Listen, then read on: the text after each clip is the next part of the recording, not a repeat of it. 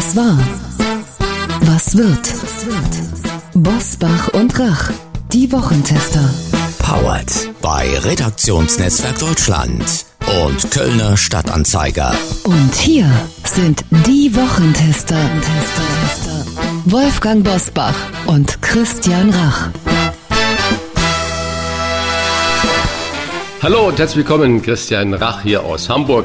Ein herzliches Hallo auch von Wolfgang Bosbach aus Bergisch Gladbach. Es ist genau ein Jahr her, als uns Bundesgesundheitsminister Jens Spahn im Wochentester-Interview dieses Ehrenwort gab. Ich habe ja letzte Woche im Bundestag auch gesagt, äh, ich meine das, das westfälisch auch so, ich gebe Ihnen mein Wort, es wird äh, für dieses Virus keine Impfpflicht äh, geben egal was immer überall behauptet wird. Ob das im privaten Bereich für die Abendessen-Einladung zu Hause jemand so macht oder nicht, das kann ich nicht beeinflussen. Staatlich jedenfalls wird es das nicht geben. Heute Diskussion über Impfpflicht überall von Nord nach Süden, Ost nach Westen. Und auch der zukünftige Bundeskanzler Olaf Scholz macht in dieser Woche den Weg frei für eine allgemeine Impfpflicht gegen Covid-19. Möglichst schon ab Februar 2022. Überragende Gemeinwohlgüter wie Leben und Unversehrtheit werden heute eines unserer Themen sein. Außerdem sprechen wir mit dem wohl bekanntesten Wirtschaftsexperten Deutschlands über die Ursachen der höchsten Preissteigerungen seit seit 29 Jahren und fragen Mr. Wissenschaft im ZDF, wie bezahlbar erneuerbare Energien für uns werden. Was war, was wird heute mit diesen Themen und Gästen? Auf dem Prüfstand der Wochentester. Impfpflicht. Bricht die Regierung nun doch ihr Versprechen zum Wohle aller? Teuer Winter. Was tun gegen die höchste Preissteigerung seit 29 Jahren? Verbrenner aus. Legt sich die Politik zu voreilig auf bestimmte Technologien fest? Heute zu Gast bei den Wochentestern Professor Hans-Werner Sinn. Der ehemalige Präsident des IFO-Instituts erklärt, warum unser Geld immer weniger wert ist und wann er mit dem Ende des Preisschocks rechnet. Professor Harald Lesch der Astrophysiker und ZDF-Wissenschaftsmoderator checkt für die Wochentester mit seinem Uni-Kollegen Professor Christian Holler, wie klimafreundlich der Koalitionsvertrag der Ampel ist und welche Technologie wir uns künftig leisten können.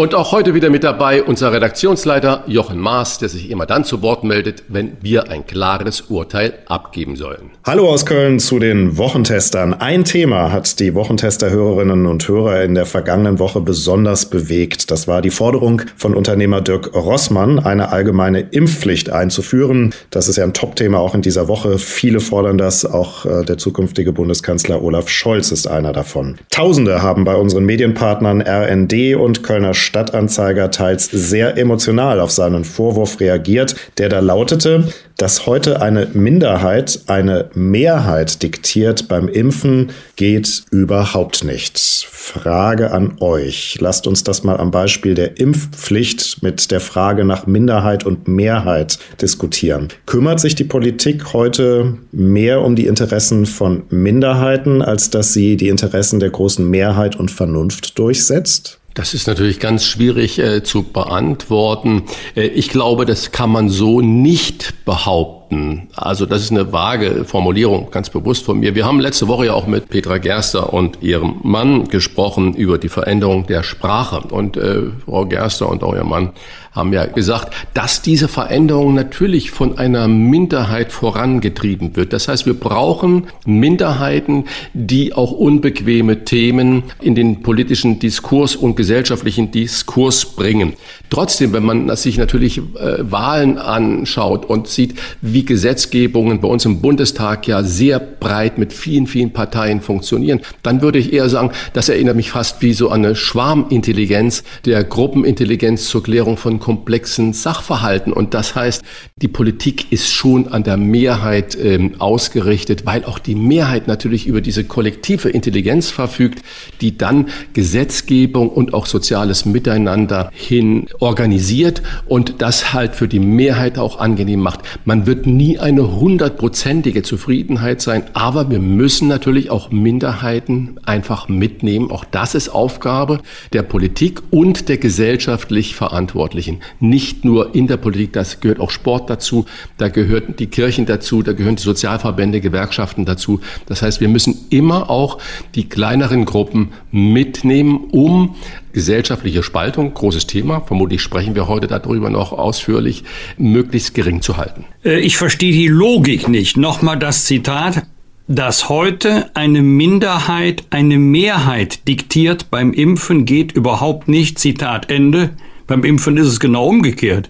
Beim Impfen möchte ja die Mehrheit, die ja geimpft ist, der Minderheit befehlen, dass sie sich impfen lassen soll. Bis jetzt ist es ja noch freiwillig, da gibt's Appelle, da gibt's die Bitte, sich impfen zu lassen. Ich plädiere auch für Impfen, Impfen, Impfen, aber ich bin kein Anhänger einer mit Zwang durchzusetzenden Impfpflicht. Jetzt wird ja ganz feinsinnig unterschieden äh, zwischen Impfpflicht, ja, Impfzwang, nein. Wie man das durchsetzen will, eine Pflicht, wenn am Ende nicht doch mit Zwang, konnte mir noch keiner erklären. Egal.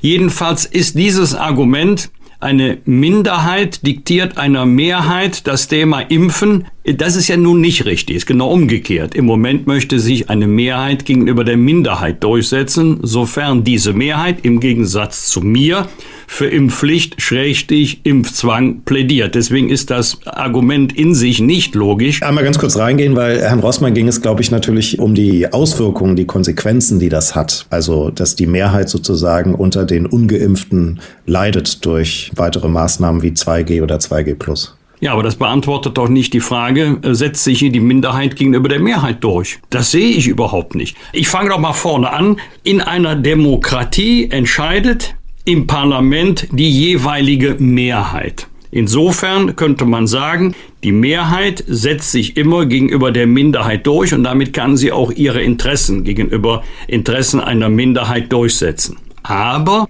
dann gäbe es ja den Begriff Minderheitenrechte überhaupt nicht.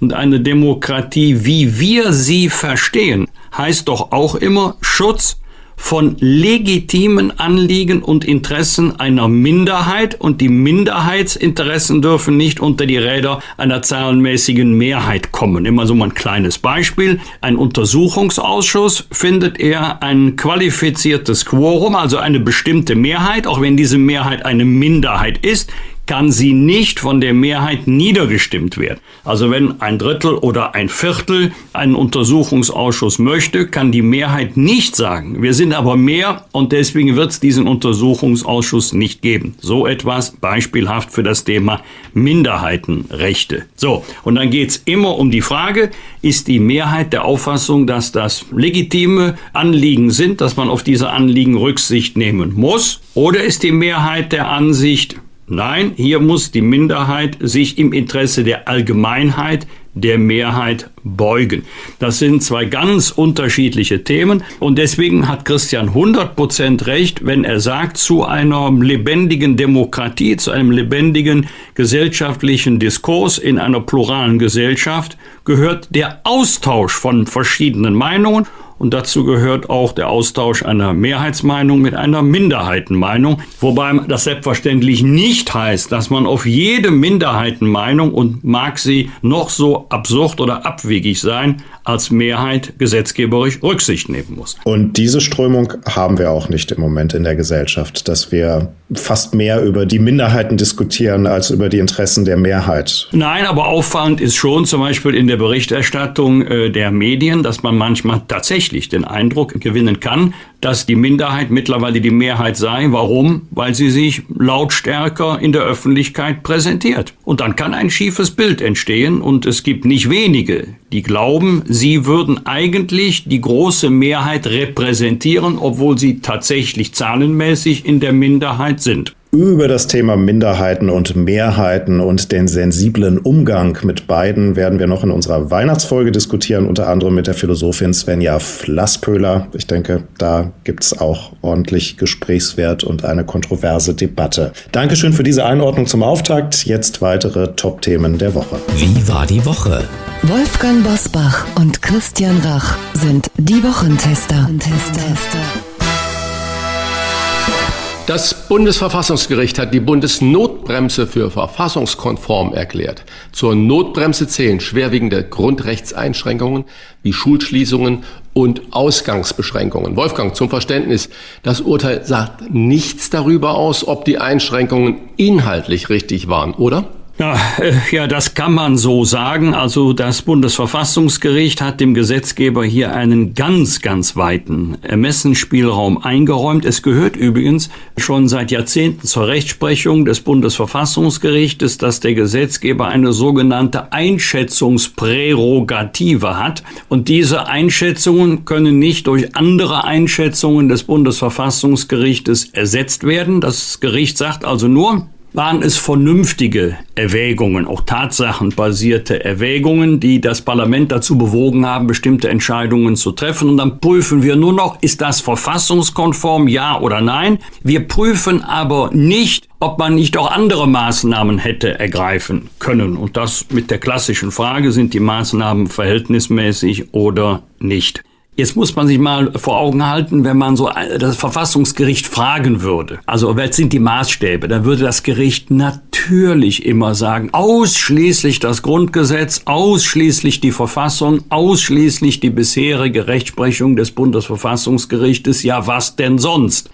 Aber selbstverständlich werden die Richterinnen und Richter auch die politischen Auswirkungen ihrer Entscheidungen mit bedenken. Sie werden das nicht reinschreiben ins Urteil, aber mitdenken werden sie schon und dass sie ausgerechnet in diesen Tagen, wo wir in manchen Landkreisen Inzidenzen von knapp 2000 haben, dem Gesetzgeber reingrätschen und ihm Maßnahmen zum Beispiel zur Kontaktvermeidung oder Reduzierung aus der Hand schlagen, damit war doch ernsthaft nicht zu rechnen. Das Einzige, was mich wirklich gewundert hat, war die Entscheidung zum Thema Ausgangssperren auch zur Abend- und Nachtzeit. Ich zitiere nur mal ganz kurz. Es sei ein Anliegen des Gesetzgebers gewesen, Treffen zur Abend- und Nachtzeit durch vergleichsweise einfach zu kontrollierende Ausgangsbeschränkungen zu reduzieren. Das sei angesichts der bestehenden Erkenntnislage nicht zu beanstanden. Da stellen sich folgende Fragen. Erstens, ja, Anliegen des Gesetzgebers glaube ich sofort, aber waren diese Maßnahmen denn auch erforderlich, geeignet und verhältnismäßig? Das würde auch mich als Jurist mehr interessieren.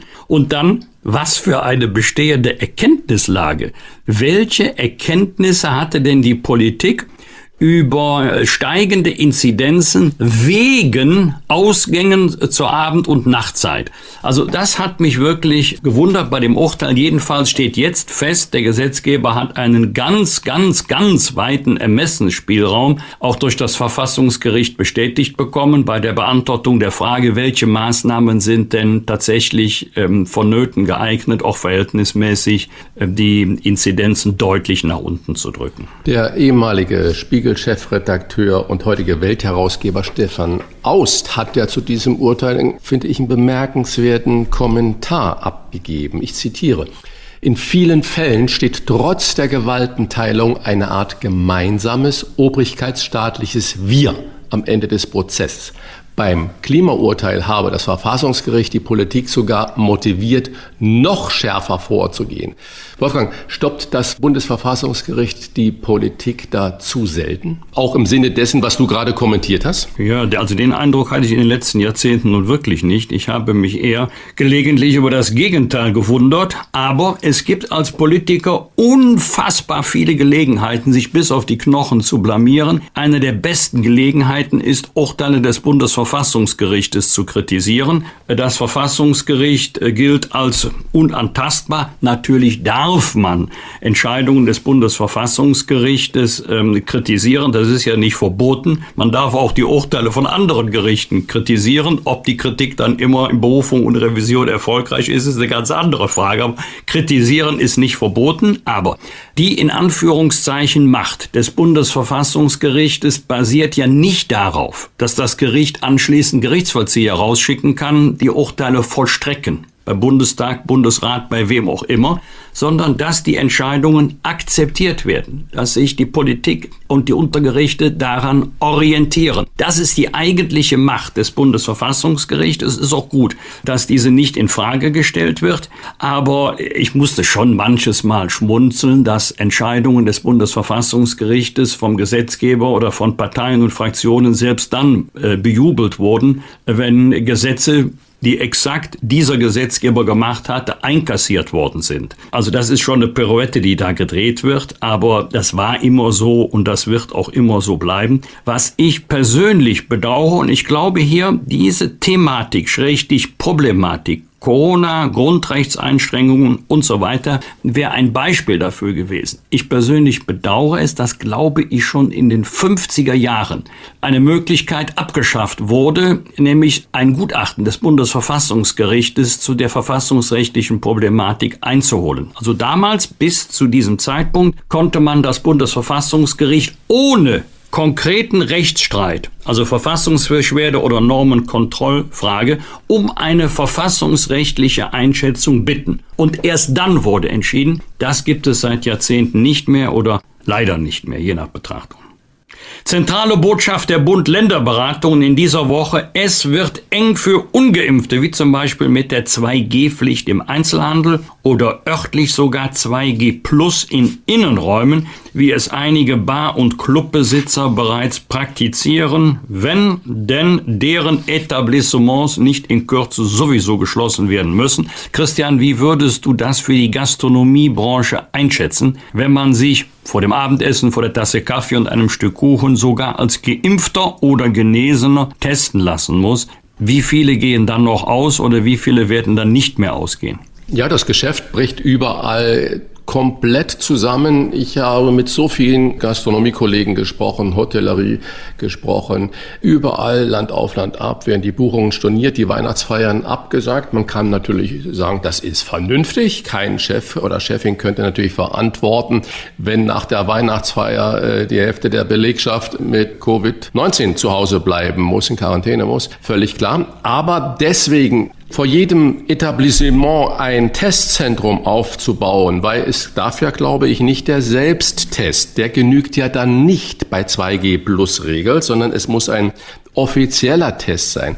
Wir kriegen es ja noch nicht mal hin, dass die Arbeitnehmer und Nehmerinnen heute überall, die nicht geimpft sind, die vorher sich testen lassen müssen, bevor sie zur Arbeit kommen, dass da genug Testkapazitäten da sind. Also lieber einen Lockdown als dieses, ja, ihr habt ja die Möglichkeit, das zu machen, bitte macht das mal, weil wer geht, wenn er eine Tasse Kaffee und ein Stück Kuchen haben will, vorher ins Testzentrum, lässt sich testen. Ich glaube, dass das äh, ganz schwierig sein wird, umzusetzen. Aber nicht falsch verstehen, ich bin ein ähm, Anhänger von 2G, das muss ich auch sagen. 2G Plus ist in dieser Situation eigentlich für den kleinen Unternehmer nicht wirklich praktikabel. Für bundesweite Aufregung hat am vergangenen Wochenende die Bundesliga-Partie zwischen dem ersten FC Köln. Wolfgang, ich weiß, dass du ja da bestimmt gejubelt hast, weil sie Borussia Mönchengladbach mit 4 zu 1 sogar geschlagen haben. Aber ich weiß nicht, ob du gejubelt hast, als du diese Bilder von 50.000 dicht gedrängten Menschen im Kölner Stadion gesehen hast. Die meisten ohne Maske, obwohl dazu dann vom Stadionsprecher aufgefordert äh, wurde. Die Kölner Stadtverwaltung verweist darauf, es habe keinen besonderen Anstieg der Inzidenz nach dem 11.11. .11. Das heißt also für die außerhalb des Rheinlandes Karnevals, nicht Karnevalskundigen Auftrag des Karnevals gegeben.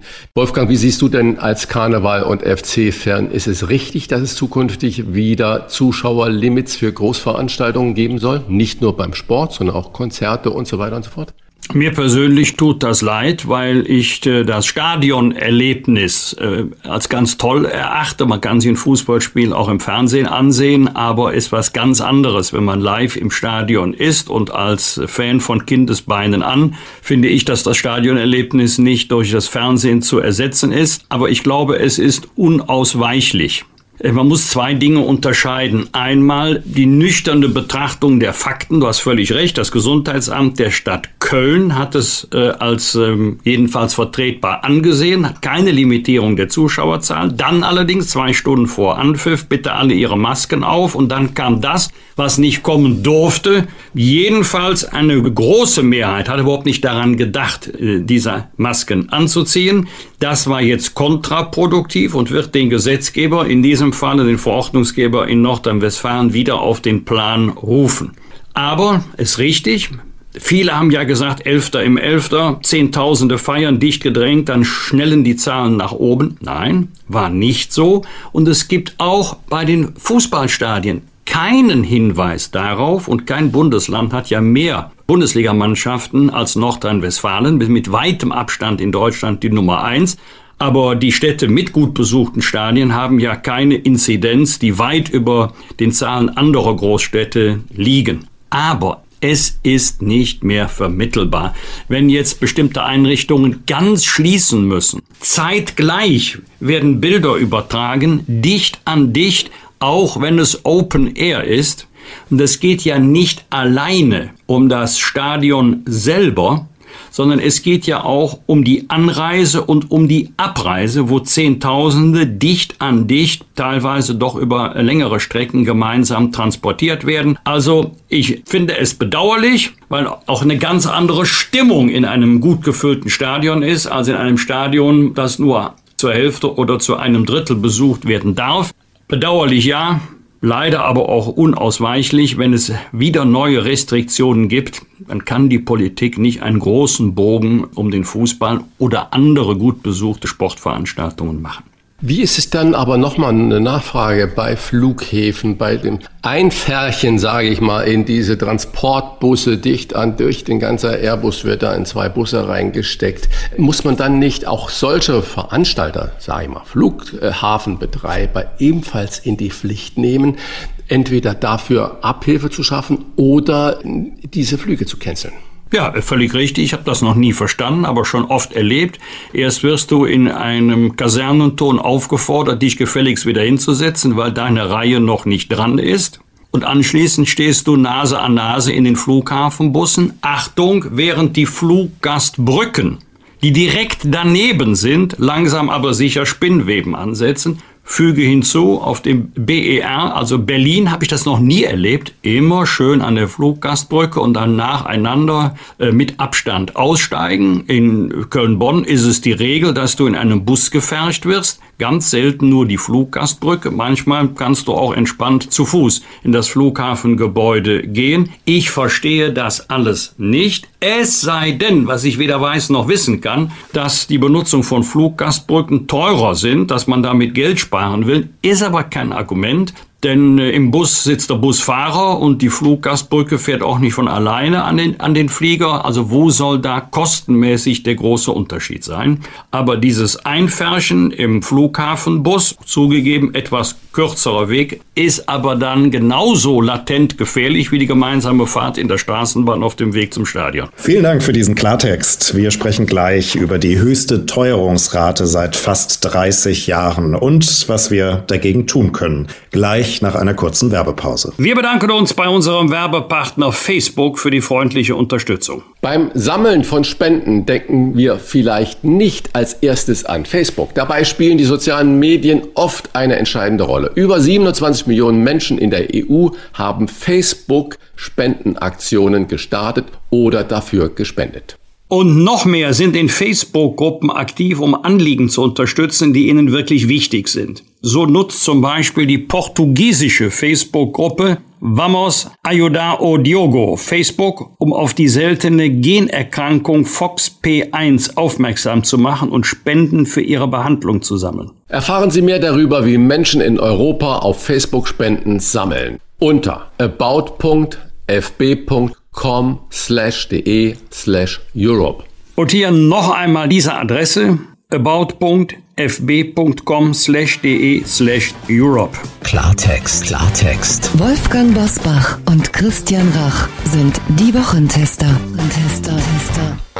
Er war 17 Jahre lang die personifizierte Expertise des renommierten Münchner IFO-Instituts. Doch auch nach seiner Emeritierung ist sein Rat immer dann gefragt, wenn es ernst wird mit der Wirtschaft und den Finanzen im Land. Und die finanzielle Lage in diesem Winter ist ernst. Wir haben mit 5,2 Prozent den höchsten Anstieg der Verbraucherpreise im Vergleich zum Vorjahr. Damit ist die Inflation auf dem höchsten Stand seit 1992. Wie konnte es dazu kommen und was kann die Politik dagegen tun?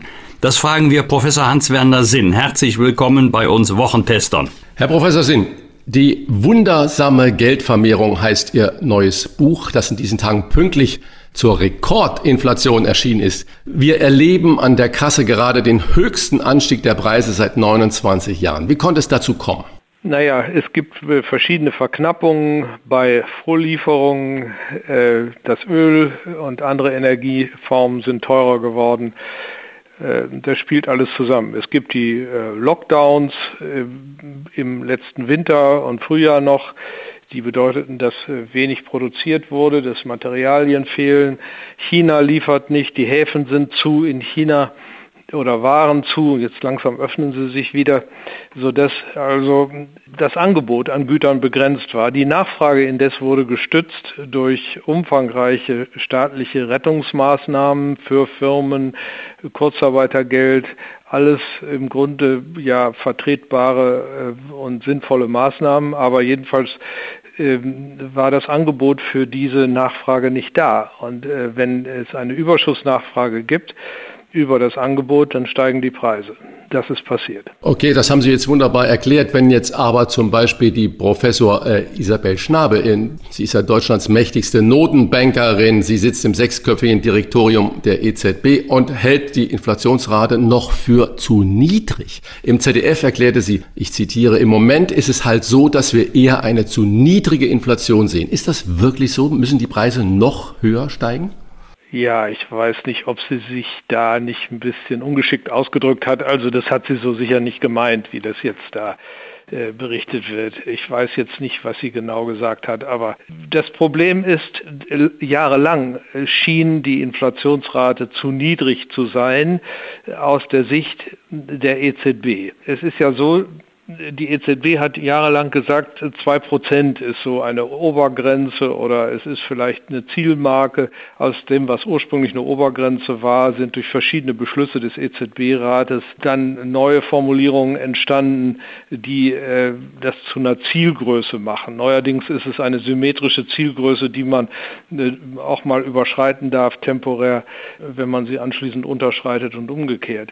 Äh, das steht so im Maastrichter Vertrag aber gar nicht drin. Da steht drin, die EZB hat äh, eine Aufgabe und nur eine vorrangig, äh, nämlich die Preise stabil zu halten. Und stabile Preise heißt nicht 2% Inflation, sondern 0%. Da ist also schon ein gewisser Dissens, sagen wir mal, zwischen der Rechtslage, wie sie gemeint war im Maastrichter Vertrag und der späteren Interpretation. Man kann das gerade noch durchgehen lassen. Aber so vor diesem Hintergrund argumentiert Frau Schnabel, sie meint, es wäre gut, ein bisschen Inflation zu haben. Ob sie jetzt meint, es wäre gut, 5,2 Prozent zu haben, also das, das glaube ich nicht, dass sie das meint.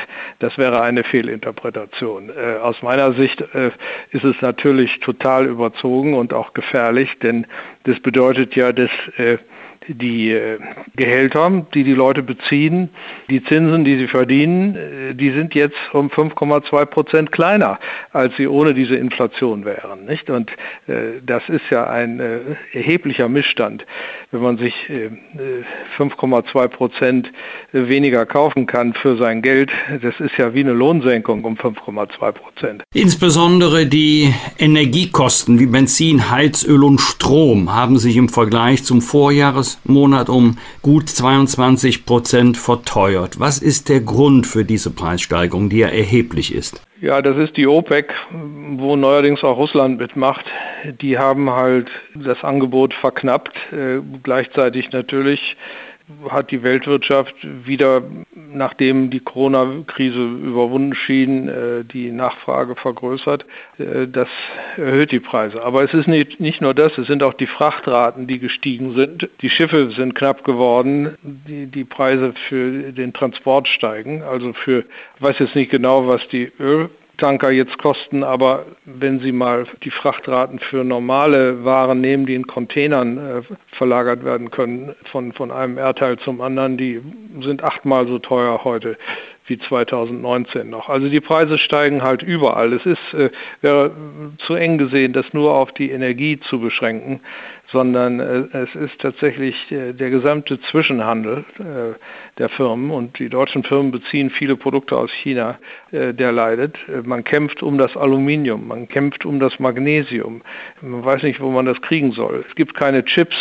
Chips sind ja so Minicomputer, die praktisch der, überall sind, in der Waschmaschine und im Auto und heute sogar im Staubsauger. Also es ist, die modernen Produkte laufen nicht ohne Chips und die kommen aus Asien und werden äh, nicht in hinreichendem Umfang geliefert. Äh, das ist der Grund für die enormen Preissteigerungen. Sie haben ja aber gerade auch schon erzählt, dass wenn man fünf Prozent sich weniger kaufen kann von seinem Geld, was man verdient hat, dass das ja natürlich wirklich auch schmerzhaft ist. Und der größte Treiber im Moment sind ja die Energiekosten. Und wenn wir uns jetzt anschauen, die neuen Klimaschutzpläne der Ampelkoalition, gewinnt man den Eindruck, dass Energie noch teurer werden wird. Wer soll das denn am Ende bezahlen? Ja, die Verbraucher, natürlich. Wer denn sonst?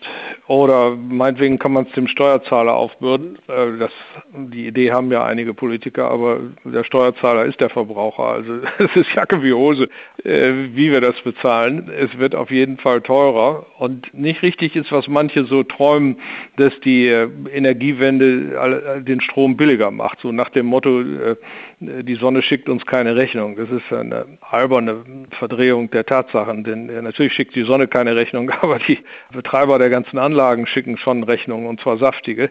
So hohe Rechnungen, dass Deutschland heute die äh, mit 32, äh, 33 Cent pro Kilowattstunde die höchsten Stromkosten auf der ganzen Welt hat, jedenfalls unter allen entwickelten Ländern dieser Erde. Also das ist schon extrem. Wir haben ja mit dem grünen Strom eine Doppelstruktur. Ja, wir haben auf der einen Seite Wind- und Sonnenstrom, die sind aber sehr volatil, also flatterhaft. Mal äh, scheint die Sonne und weht der Wind und mal eben nicht.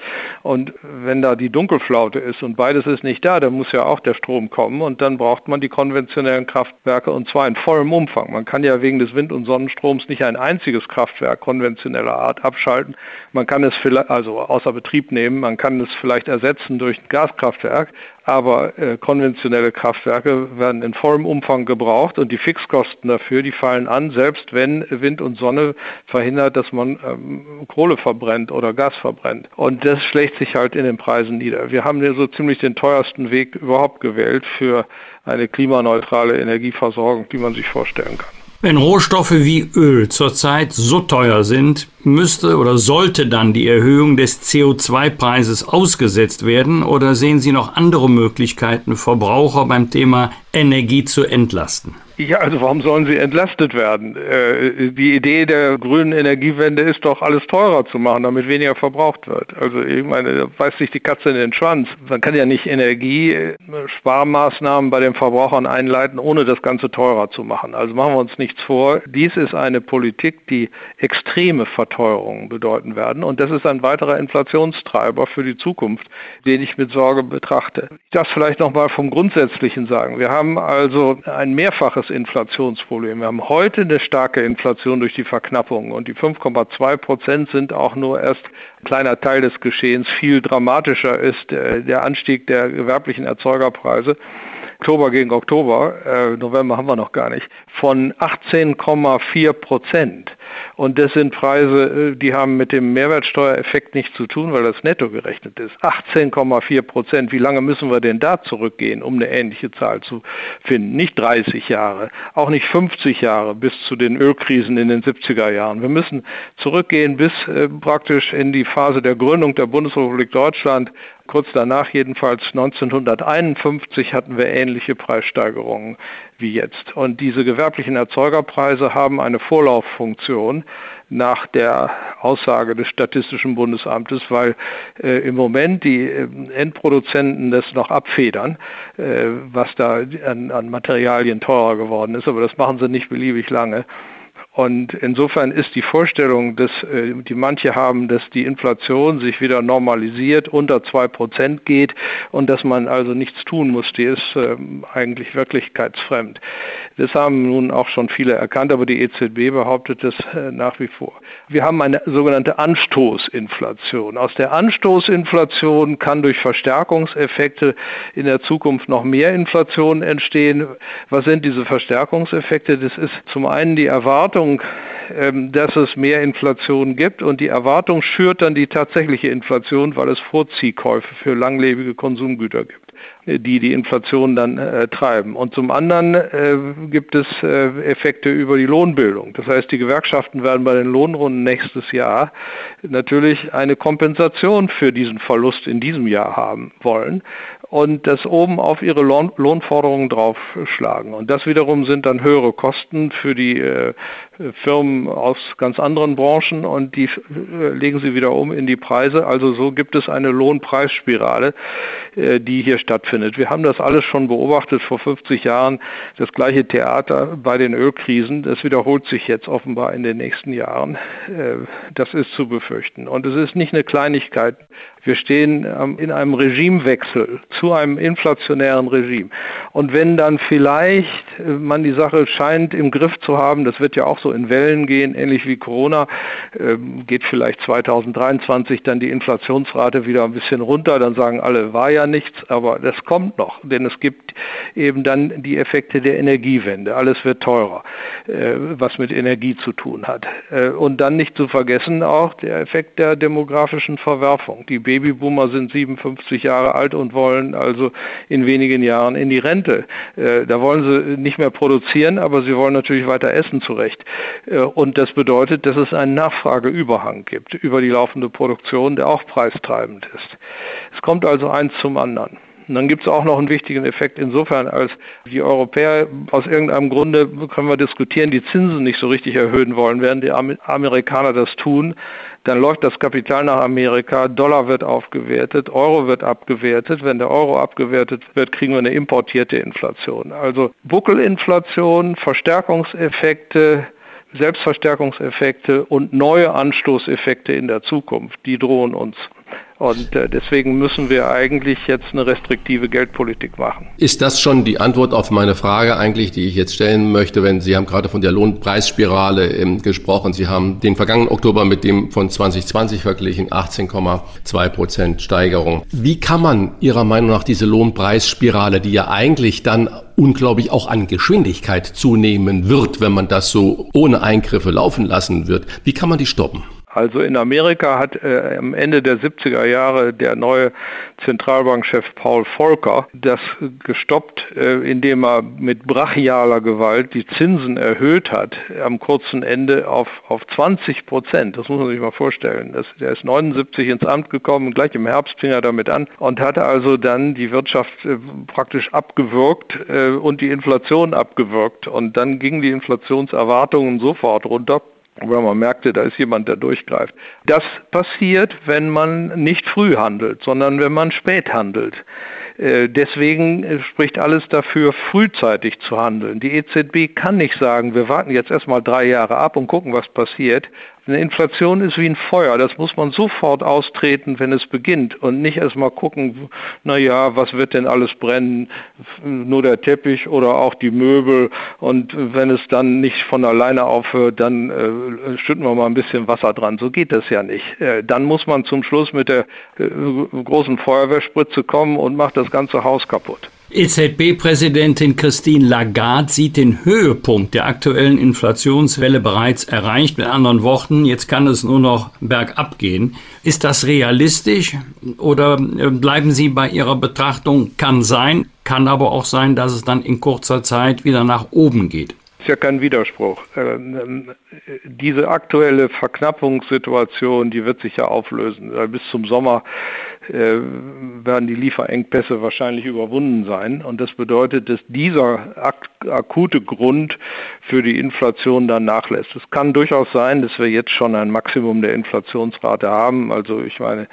wenn Frau Lagarde das sagt, dann wird sie ja wahrscheinlich äh, bessere und frühere statistische Informationen haben als andere. Äh, kann sein, kann sein. Aber das Preisniveau geht natürlich nicht zurück. Es geht nur die Steigerung des Preisniveaus zurück. Und es bleibt der Verlust durch diese Buckelinflation, die wir hier hatten.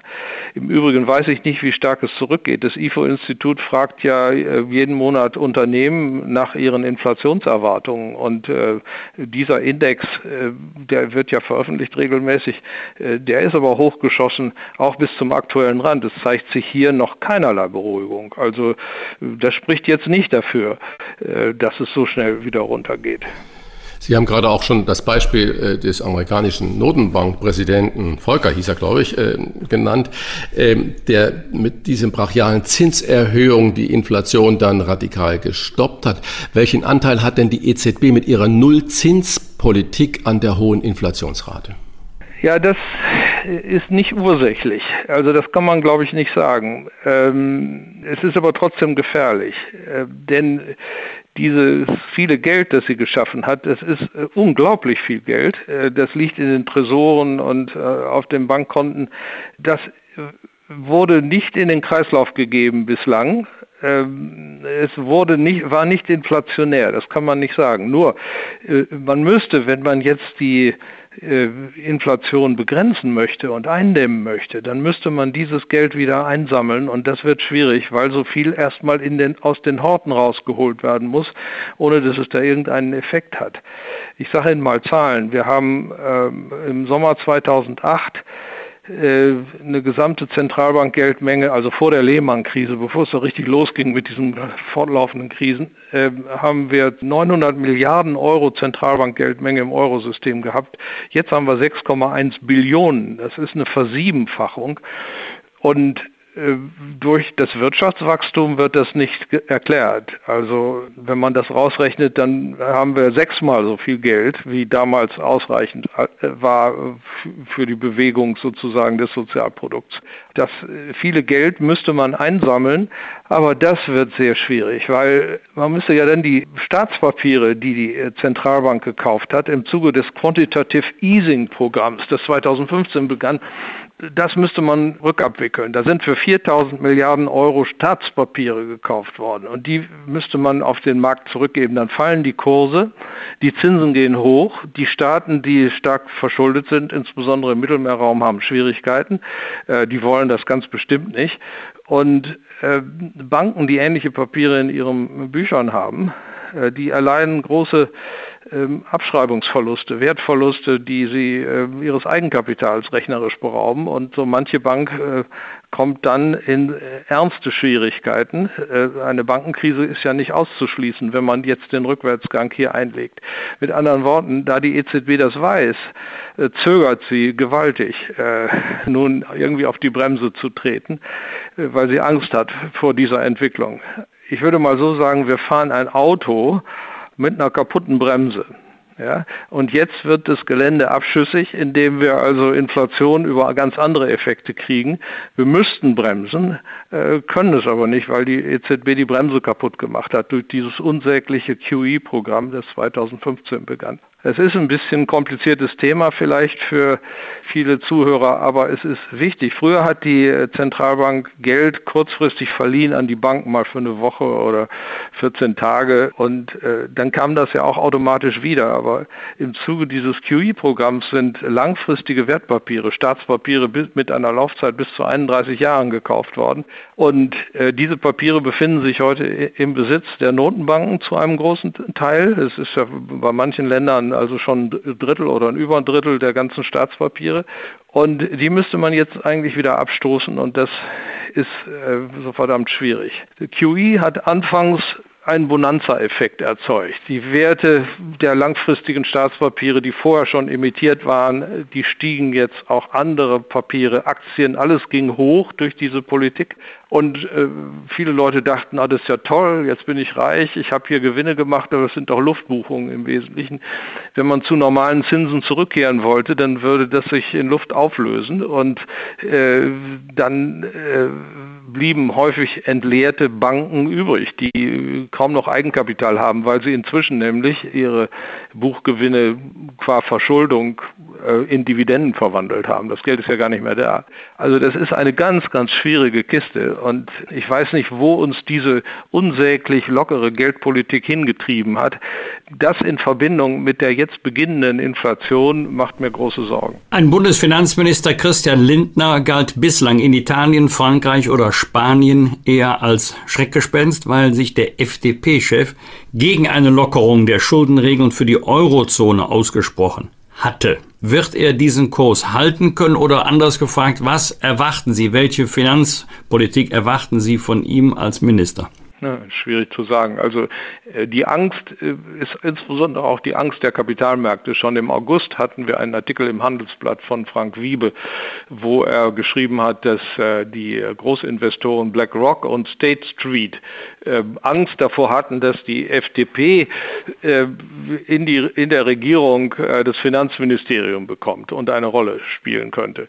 So ist es nun eben gekommen. Wie, wieso haben diese Erzkapitalisten kapitalistischen Institutionen, sage ich mal, so viel Angst vor dem Liberal, vor der Liberalspartei, marktwirtschaftliche Partei, die Deutschland zu bieten hat. Das ist ja schon paradox. Ne? Ja, das liegt daran, dass äh, bislang der Kurs immer war von Merkel, dass man, äh, wenn äh, Länder Südeuropas in Schwierigkeiten gekommen sind, das mit einer Gemeinschaftshaftung oder Gemeinschaftsgeld ausgebügelt hat. Und die Profiteure waren die Anleger, die die Papiere dieser Länder hatten. Äh, wenn die nicht, äh, wenn die neues Geld kriegten, brauchten sie ja keine Angst zu haben, dass äh, ihre Papiere wertlos würden, denn die konnte man dann ja immer mit dem neuen Geld wieder bedienen, nicht? Und äh, Lindners Position ist jetzt, das dürfen wir nicht machen machen. Wir haben keine Haftungsunion in Europa. Wir können auch nicht nach Belieben hier andere Länder finanzieren. Wir haben genug eigene Sorgen. Und äh, das macht dann plötzlich diese Papiere in den Portfolios unsicher und deswegen sind sie gegen äh, die FDP. Machen wir uns nichts vor, äh, viele dieser Institutionen, äh, die also wirklich kapitalistisch im Quadrat sind, ja, die äh, haben mit der Marktwirtschaft so richtig viel nicht am, äh, im Sinn. Denn äh, sie sind eigentlich nur daran interessiert, ihre Portfolios zu retten und ihre Strategie besteht darin, dass sie riskante Investitionen vornehmen. Wenn es Gewinne gibt, werden sie privatisiert und ausgeschüttet und wenn es Verluste gibt, dann muss die Staatengemeinschaft ran und hier retten. Nicht? Wenn das eigene Land eben es nicht kann, müssen andere Staaten halt die Portfolios retten. Das war bislang immer die Strategie und Lindner hat gesagt, das machen wir nicht mehr mit. Und hat er recht mit dieser Position. Aber davor haben sie Angst. So, jetzt ob er das durchhält in der Regierung. Das wird man sehen. Natürlich äh, ist der Druck, wenn er dann im, im ECOFIN-Rat mit seinen äh, Mittelmeer-Finanzministern, äh, Kollegen da zusammenkommt, enorm. Nicht? Äh, diese Position alleine durchzuhalten ist schwierig. Aber es gibt ja noch ein paar andere Länder in Europa, die Frugal Four oder so, die nördlichen Länder unter Führung von äh, Holland, die äh, haben ja eine ähnliche Position und äh, möglicherweise äh, liebäugelt er damit, äh, sich denen anzuschließen. Aber dann riskiert er wieder die deutsch-französische Achse. Dann wird er von den Franzosen sicherlich äh, mal vorgenommen. Und das ist eine schwierige Situation für ihn. Ich weiß nicht, wie er da reagieren wird. Kommen wir mal zur schwierigen Situation von vielen Hörern und Hörerinnen innerhalb dieses harten Pandemiewinters. Was bedeutet diese jetzt wohl drohenden 2G-Plus-Regeln und so weiter. Äh, was bedeutet das für die Wirtschaft im kommenden Jahr und welche Auswirkungen hat diese andauernde Pandemie, wo wir noch gar nicht wissen, wie sich das mit immer neuen Virusvarianten ähm, auswirken wird, auf die Preise 2022? Äh, seien Sie mal ein Orakel. Ja, das führt jedenfalls im Zweifel auch noch zu Verknappungstendenzen. Äh, wenn die Wirtschaft behindert ist, die ist natürlich nicht durch die 2G-Regel behindert, sondern durch das Virus behindert. Äh, die 2G-Regel ist äh, die rationale Reaktion. Aber zum Glück hat man sich jetzt endlich durchgerungen zu einem allgemeinen Impfzwang. Äh, das bedeutet, wir können uns die Lockdowns wahrscheinlich in Zukunft ersparen. Und man hört ja auch, dass BioNTech und Moderna, diese Hauptlieferanten des Boten-RNA-Impfstoffs, schon dran sind, sich vorzubereiten auf andere Varianten. Das kann dann innerhalb kurzer Zeit auf den Markt geworfen werden. Also ich bin da nicht äh, pessimistisch, äh, was die, den weiteren Verlauf der Pandemie bedeutet. Diese Entscheidung, jetzt doch tatsächlich den Impfzwang einzuführen, wird einen Paradigmenwechsel bedeuten, zum Guten. Wundersame Geldvermehrung heißt Ihr Buch. Einige werden sich jetzt verwundert die Augen reiben und sagen, äh, sorry, Herr Sinn, aber auf meinem Konto tut sich noch nichts. Denn wer aktuell, wie es die Deutschen besonders gerne tun, Geld auf dem Spar- oder Tagesgeldkonto anlegt, muss bei vielen Banken ab einer bestimmten Höhe Strafzinsen zahlen. Wann wird es Ihrer Einschätzung nach wieder so sein, äh, dass Sparen tatsächlich mit Zinsen belohnt wird? Ja, das ist jetzt die große Frage. In Amerika gehen die Zinsen ja schon hoch. Äh, die Europäer wollen eigentlich nicht. Alles, was man von der EZB hört, ist Beschwichtigung. Leute, regt euch nicht auf und so weiter. Ist noch nicht Inflation, geht auch schnell wieder weg. Ähm, da muss ich denken an das Memorandum der äh, Altgouverneure des Euro-Zentralbankensystems unter Leitung von Ottmar Issing, aber auch Jürgen Stark, der Chefvolkswirt, oder auch Noyer äh, aus Frankreich oder Liebscher aus, aus, aus Österreich, Henning Node, die haben ja alle unterschrieben. Und was haben die gesagt? Das war im Herbst 2019. Die haben gesagt, was die EZB macht, ist nicht, nicht mehr allein Geldpolitik, die dazu dient, die Preise stabil zu halten, sondern offenkundig geht es darum, die Zinsen so niedrig zu halten, damit die überschuldeten Staaten des Euroraums noch zurechtkommen. Es ist also eine fiskalische Motivation äh, dieser, dieser Zinspolitik. Und äh, wenn die recht haben, dann wird natürlich das Eurosystem ganz lange zögern, die Zinsen an, zu erhöhen. Aber es wird nicht anders gehen, weil der Euro ja abwertet, weil wir immer mehr importierte Inflation dann kriegen. Der Druck wird steigen. Und äh, irgendwann wird dann auch die EZB eine Zinswende einleiten. Wir haben ja jetzt noch eine Sitzung des EZB-Rates. Ich vermute mal, da wird nicht allzu viel passieren. Das wird wieder auf Beschwichtigung hinauslaufen, aber äh, der Druck wird größer werden in den nächsten Jahren. Sie beschreiben in Ihrem aktuellen Buch auch einen Widerspruch in unserem Land. Auf der einen Seite die Bürgerinnen und Bürger, die hart für ihr Geld schuften, auf der anderen Seite die Nonchalance, mit der Brüssel und Berlin Hunderte von Milliarden Euro aus der Druckerpresse verteilen. Wie ist dieser Widerspruch denn aufzulösen? Vor allen Dingen auch für das Verständnis äh, der hart arbeitenden Bevölkerung. Tja, das ist unglaublich. Im Grunde, wenn ich das überlegt, äh, äh, allein die EU hat ja beschlossen, äh, diese verschiedenen Hilfsprogramme, die kreditfinanziert sind, für 1,3 Billionen Euro. Das sind praktisch Eurobonds, wovon denen Frau Merkel immer gesagt hatte, zu ihren Lebzeiten würde das nicht kommen. In jeder rechtlichen Hinsicht sind das Eurobonds mit einer gemeinschaftlichen, gesamtschuldnerischen Haftung sogar, die hier beschlossen sind. Und die, diese Papiere wurden von wem gekauft? Naja, nicht von den Sparern, die äh, gerne eine Anlage gesucht hätten, sondern von den Banken. Und die Banken haben sie postwendend weiterverkauft an äh, die Europäische Zentralbank und sind immer noch dabei, das zu tun. Das heißt also letztlich äh, finanziert sich das Staatssystem mit der Druckerpresse. Die Papiere machen aus rechtlichen Gründen einen kleinen Schlenker über die Banken, aber es ist inhaltlich genau dasselbe, als wenn man gleich das frisch gedruckte Geld dem Staat gäbe und der Staat kann seine Ausgaben damit finanzieren. Nicht? Das ist ein bisschen problematisch, wenn man sich überlegt, dass dieses Geld verteilt wird an alle möglichen Einrichtungen, Firmen, auch Haushalte, äh, die dieses kriegen, ohne dass sie dafür arbeiten müssen. Und andere Leute müssen aber äh, für ihr Geld arbeiten. Und das ist ein äh, großes Gerechtigkeitsproblem. Da würde man sagen, das ist nicht so vielleicht so, so ein großes Problem, wenn die Zahlen klein wären. Die sind aber nicht klein. Ich habe die Zahlen für die EU schon genannt. Insgesamt haben wir bis jetzt in der Finanzkrise äh, von 2008 bis jetzt 4000 äh, Milliarden Euro an Staatspapieren abgeladen im Eurosystem. Das heißt, die Staaten sind finanziert worden mit der Druckerpresse. Oder andersrum gesagt, der ganze Zuwachs an Staatsschulden, der passiert ist in diesen 13 Jahren, ist zu drei Vierteln aus der Druckerpresse finanziert worden. Und äh, das ist ja eine Sache, die, die geht ja nicht auf die Dauer. Sie können ja nicht leben aus der Druckerpresse. Ich meine, wir müssen, normalerweise erbringt man eine Leistung und ein anderer gibt einem Geld dafür. Das, das ist aber nicht frisch gedruckt. Wenn er das druckt, kommt er in den Knast, sondern das ist schon da, nicht? Also, äh, und das hat er sich hart erarbeitet, der andere. Es ist ein Austausch von vorhandenem Geld. Und hier wird nicht vorhandenes Geld ausgetauscht, sondern immer neues Geld reingeschoben.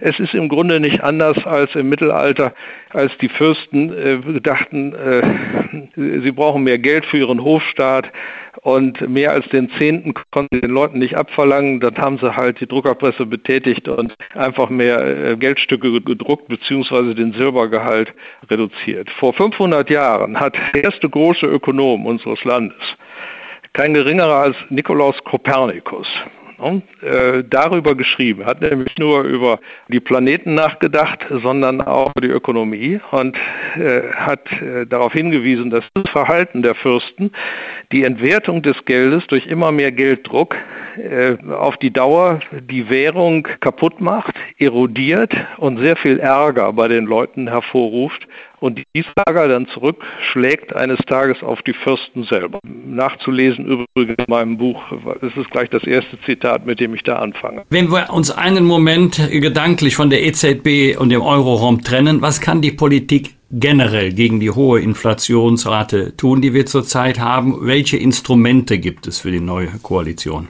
Ja, das klassische Instrument ist Schulden. Man muss äh, nach der Keynesianischen Struktur wenn äh, die Wirtschaft in der Flaute ist, wenig Nachfrage gibt und das Angebot aber da ist und man will also das, die Lücke schließen, dann kann der sich verschulden, um also Dampf zu geben in, die, in den Wirtschaftskauf. Und äh, jetzt ist es aber umgekehrt. Äh, jetzt ist das Angebot kleiner als die Nachfrage. Äh, das entlädt sich in Inflation. Um das zu verhindern, muss man Dampf ablassen. Und Dampf ablassen heißt, der Staat muss Schulden tilgen, statt neue zu machen. Das heißt, diese ganzen schönen äh, Wünsche der Koalition jetzt für die Umweltpolitik und für die Sozialpolitik äh, neue Schulden zu machen, die man möglicherweise noch verstecken würde in Fonds, die gar nicht zum Staatsbudget gerechnet werden, das geht alles gar nicht, weil das ist inflationstreibend. Äh, das hat die Regierung, die neue, aber noch gar nicht gemerkt, denn die haben also ihre ganzen Pläne und Wünsche vor der, dem Beginn dieser Inflation entwickelt und wollen das, haben das jetzt in den Koalitionsverhandlungen umgesetzt. Die Zeit Schulden zu machen, entweder Schulden, die offen ausgewiesen sind oder verdeckte Schulden, äh, ist vorbei. Das alles ist inflationstreibend. Der liebe Gott hilft uns nämlich nicht mit, wenn es darum geht, äh, menschliche Arbeitskraft, andere Ressourcen für besondere Zwecke einzusetzen, die der Staat gerne realisiert hätte. Äh, man muss diese Ressourcen anderen Verwendungen entziehen. Und dieser Entzugsprozess würde in einer funktionierenden Wirtschaft über steigende Zinsen passieren passieren, dann verzichten Private auf Investitionen und dann kann der Staat die entsprechenden äh, Arbeitskräfte, die Investitionsgüter hergestellt hätten, für seine Zwecke einsetzen. Aber das passiert ja nicht, weil die EZB die Zinsen bei Null hält. Also äh, gibt es einen anderen Mechanismus äh, des Verdrängens äh, privater Nachfrage und das ist die Inflation. Es geht über steigende Preise und bei steigenden Preisen verzichten dann viele private Nachfrager auf den äh, Verbrauch von ökonomischen Ressourcen und diese Ressourcen sind dann für die staatlichen Zwecke da. Nur das ist ein Prozess, der ist verboten. Wir dürfen keine Inflation haben in der Eurozone. Der ist extrem gefährlich, weil er massive Umverteilungseffekte zu Lasten der Sparer und der kleinen Leute bedeutet. Der ist politisch destabilisierend. Da können wir uns gar nicht drauf einlassen. Und je früher die neue Regierung das merkt, desto besser. Herr Professor Sinn, in der Vorstellung bei uns im Gespräch habe ich unseren Hörern und Hörerinnen ja gesagt, dass Sie emeritierter Professor an der Ludwigs-Maximilians-Universität in München sind. Seit 2008 halten Sie dort auch immer eine Weihnachtsvorlesung zu wechselnden Themen der Wirtschaftspolitik. Ihre letzte Vorlesung vom Dezember 2020 trug ja den Titel Corona und die wundersame Geldvermehrung in Europa. Wir haben gerade darüber ausführlich gesprochen. Diese Vorlesung wurde millionenfach im Internet geklickt. Was wäre denn Ihr Thema in diesem Jahr für so eine Vorlesung? Ja, das Thema heißt, kommt die Inflation? Das ist praktisch die Fortsetzung vom letzten Jahr. Da habe ich das ja schon gesagt, dass diese ganzen Maßnahmen eine Inflation hervorrufen werden. Ich hatte aber noch keine Zahlen. Inzwischen haben wir die Zahlen, die liegen auf dem Tisch, sind alle veröffentlicht vom Statistischen Bundesamt und sie sind erschreckender, als man es damals äh, befürchten konnte. Und äh, ich werde also das darlegen und sehen, was da passiert ist. Ähnlich wie übrigens das, was dann in dem Buch steht und was ich Ihnen heute vorgetragen habe. Mhm. Wann ist die Vorlesung und wann kann man die im Internet klicken? Also die Vorlesung wird bei YouTube dann eingestellt. Ich glaube, sie ist am Montag in einer Woche nach dem zweiten Advent um 18 Uhr. In unseren Podcast-Folgen zum Jahresende wollen wir mit unseren Gästen gemeinsam auf das äh, schon fast komplett vergangene Jahr zurückblicken und sie nach ihren persönlichen Tops und Flops fragen. Was war denn Ihr Highlight in diesem Jahr? Mein Highlight, die Nachricht, dass ich einen vierten Enkel kriege. Schön. Und was war Ihr größter Flop in diesem äh, jetzt zu Ende gehenden Jahr? Größter Flop? Das ist schwierig, ich weiß es nicht. dieses Jahr lief, lief ganz gut. Also es war ja auch noch Corona. Corona ist für einen Wissenschaftler immer gut, dann hat er viel Zeit zu arbeiten. Wie werden Sie mit Ihren Lieben das Weihnachtsfest verbringen? Ganz traditionell oder haben Sie etwas ganz Besonderes vor? Nein, nein, wir sind immer zu Hause. Der Weihnachtsbaum wird geschmückt. Das muss halt immer ich machen. Neuerdings dürfen die Enkel auch schon äh, mithelfen. Und dann bleiben wir zu Hause und essen dann unseren normalen Rhythmus durch und anschließend bemühen wir uns, die Pfunde wieder runterzukriegen. Die wundersame Geldvermehrung, Staatsverschuldung, Negativzinsen, Inflation, so heißt das aktuelle Buch von Professor Hans-Werner Sinn. Wie immer, das kann ich aus eigener Kenntnis bestätigen, so geschrieben, dass sich auch finanzpolitische Laien in die Themen gut einarbeiten können. Und an dieser Stelle danke für das Gespräch, eine gesegnete Adventszeit, gutes neues Jahr und bleiben Sie gesund. Ich danke Ihnen auch für Sie alles Gute in der Weihnachtszeit. Und danke für die tollen Erklärungen, wirklich. Machen Sie es gut. Tschüss. Ja, wiedersehen. Fragen wir doch, fragen wir doch. Wolfgang Bosbach und Christian Rach sind die Wochentester. Tester, Tester. Erneuerbare Energien zum Verstehen und Mitreden. So heißt das aktuelle Buch von zwei Uni-Professoren aus München. Der eine ist Astrophysiker und bekannt aus der ZDF-Sendung Terra X und Lechs Kosmos. Der andere ist ebenfalls Physiker und Innovationsprofessor mit Schwerpunkt Nachhaltigkeit. Und beide sind uns heute zugeschaltet, um mit uns einen Check zu machen. Welche Energien werden wir in Zukunft nutzen? Und wie teuer wird das für uns alle? Herzlich willkommen bei den Wochentestern Professor Harald Lech und Professor Christian Holler. Vielen Dank. Guten Herr Morgen. Professor Hallo. Lech. Guten ja. Morgen. Guten Morgen. Fast ein Viertel mehr müssen die Deutschen in diesem Winter für Energie zahlen im Vergleich zum Vorjahr. Was sind die Gründe für diesen doch extremen Preisanstieg? Ja, offenbar, wie bei allen äh, ökonomischen Ver Verfahren, ist es die Frage nach, nach Nachfrage und Angebot. Das Angebot ist gesunken, zugleich haben wir eine Erhöhung der CO2-Steuer. Das heißt, wir haben, oder beziehungsweise überhaupt eine Einführung der CO2-Steuer. Das heißt, unsere Treibstoffe haben sich verteuert. Und so kommt eins zum anderen. Wir haben einen gewissen Lieferengpässe bei Gas gehabt, äh, beziehungsweise allmählich lösen die sich ja auch wieder auf. Und äh, auch beim Öl ist ein bisschen, ist der Preisanstieg da. Das heißt, insgesamt ist einfach der Bedarf, die, das Angebot höher und deswegen steigen die Preise. Herr Professor Holler, wenn wir jetzt auch die Preissteigerung, die Herr Lesch ja gerade schon zitiert hat, sehen, über 20 Prozent für Energie. Und äh, wenn wir es mit dem Klimaschutz ernst nehmen, müssen wir uns dann an diese Preissteigerungen gewöhnen. Und wenn das über 20 Prozent so weitergeht, wäre das ja spätestens, spätestens in fünf Jahren eine Verdopplung des Energiepreises. Man muss man nochmal ganz klar betonen, also es sind ja die Fossilen, die jetzt so wahnsinnig teuer geworden sind. Wir werden uns sicherlich daran gewöhnen müssen, dass fossile Brennstoffe teurer werden. Das ist ja im Grunde, was wir wollen. Äh, wir wollen ja weniger davon verbrauchen, äh, aber gleichzeitig müssen natürlich erneuerbare Energiequellen dann günstiger werden, was sie auch tun. Und das ist eigentlich das, worum es geht. Das ist ein Wunschdenken, was Sie auch tun, oder ist das schon faktisch belegt, dass Sie sagen, erneuerbare Energiequellen werden mit Sicherheit preisgünstiger werden? Ich scheue mich immer ein bisschen, das Wort billiger in den Mund zu nehmen. Ja, ja. Äh, da gibt es genügend Studien, die das zeigen, dass wir seit vielen, vielen Jahren, seitdem wir das kommerziell betreiben, da eine Preisreduktion haben, die auch in die Zukunft höchstwahrscheinlich so weitergehen wird. Also das ist ziemlich gut belegt durch Studien, dass erneuerbare Energiequellen immer günstiger werden. Da muss ich mal ganz kurz einhaken. Also eine Kilowattstunde kostet momentan 30 Cent oder 31 Cent oder irgend sowas. Höchster Energiepreis der Welt. Ja, aber es ist ein Witz. Wenn Sie, setzen Sie sich mal auf, auf dem Fahrrad, radeln Sie 10 Stunden lang 100 Watt, dann haben Sie eine Kilowattstunde erradelt.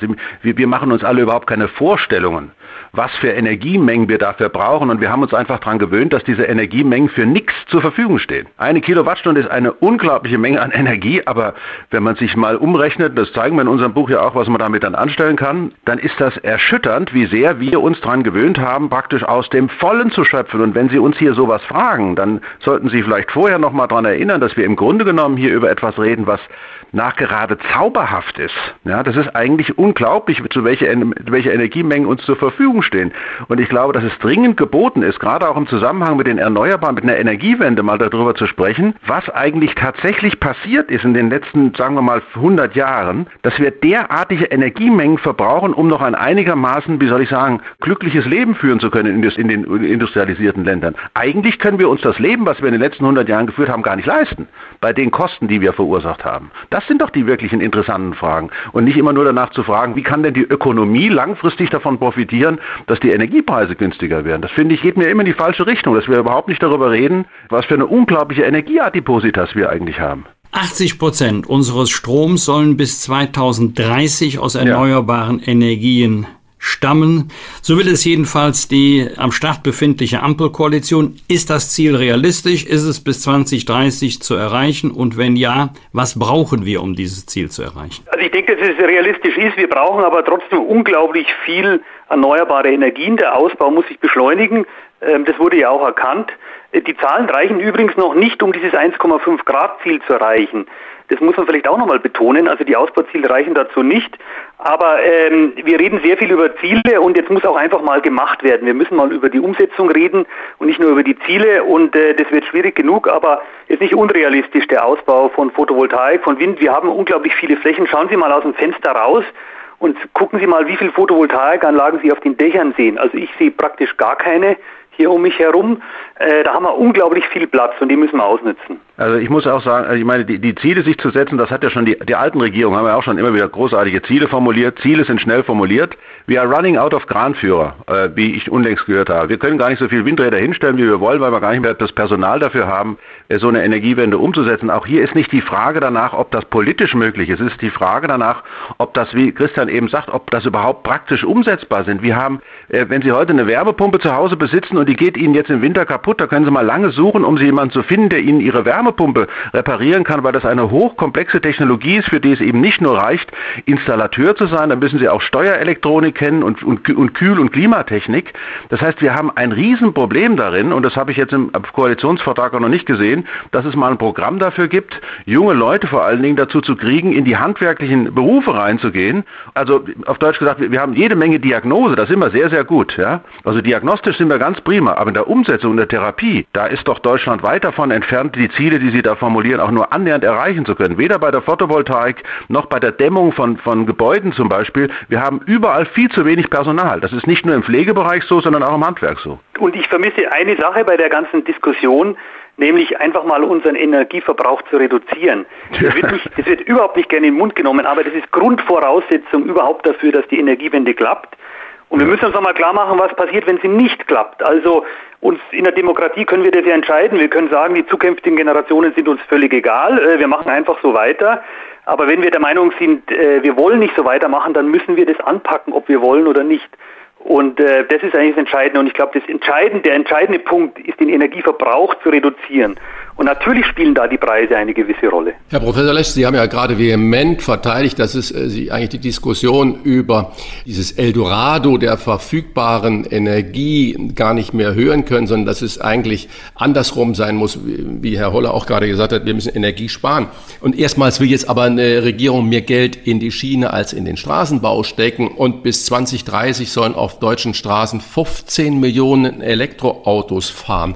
Jetzt unabhängig der Frage, ob das realistisch ist, das, das heißt, wir brauchen ja doch wieder viel, viel mehr Energie. Das wäre ja eigentlich doch kontraproduktiv. Naja, wir brauchen mehr Energie auf der elektrischen Seite. Ich meine, das ist ja langfristig das Ziel der, der Energiewende, dass wir praktisch alle unsere Verwendung der, also wir haben, wir muss ja, man muss ja mal ein bisschen, wir können ja mal ein bisschen erklären. Wir haben erstmal Primärenergie, das ist das, was Deutschland insgesamt an Energie verbraucht. Also das, was wir einführen, ist ja eben vor allen Dingen auch Öl und Gas und so weiter. Und diese Primärenergie, davon haben die Erneuerbaren, wenn es hochkommt, vielleicht also knapp 20 Prozent. Äh, Christian, was würdest du sagen, 15 Prozent eher oder 20 Prozent? Ja, an, an der an Primärenergie äh, 15 Prozent, an der Endenergie dann knapp 20% Genau, also die Primärenergie ist es das ist also mal, also das ist erstmal die Nummer, dass wir überhaupt noch nicht angefangen haben, in die Erneuerbaren reinzugehen. Beim Strom sieht es natürlich anders aus, aber langfristig soll eben unsere Mobilität und auch unsere Heizung soll eben komplett komplett von, müsste von Strom äh, bereitgestellt werden. Das ist ja das Ziel.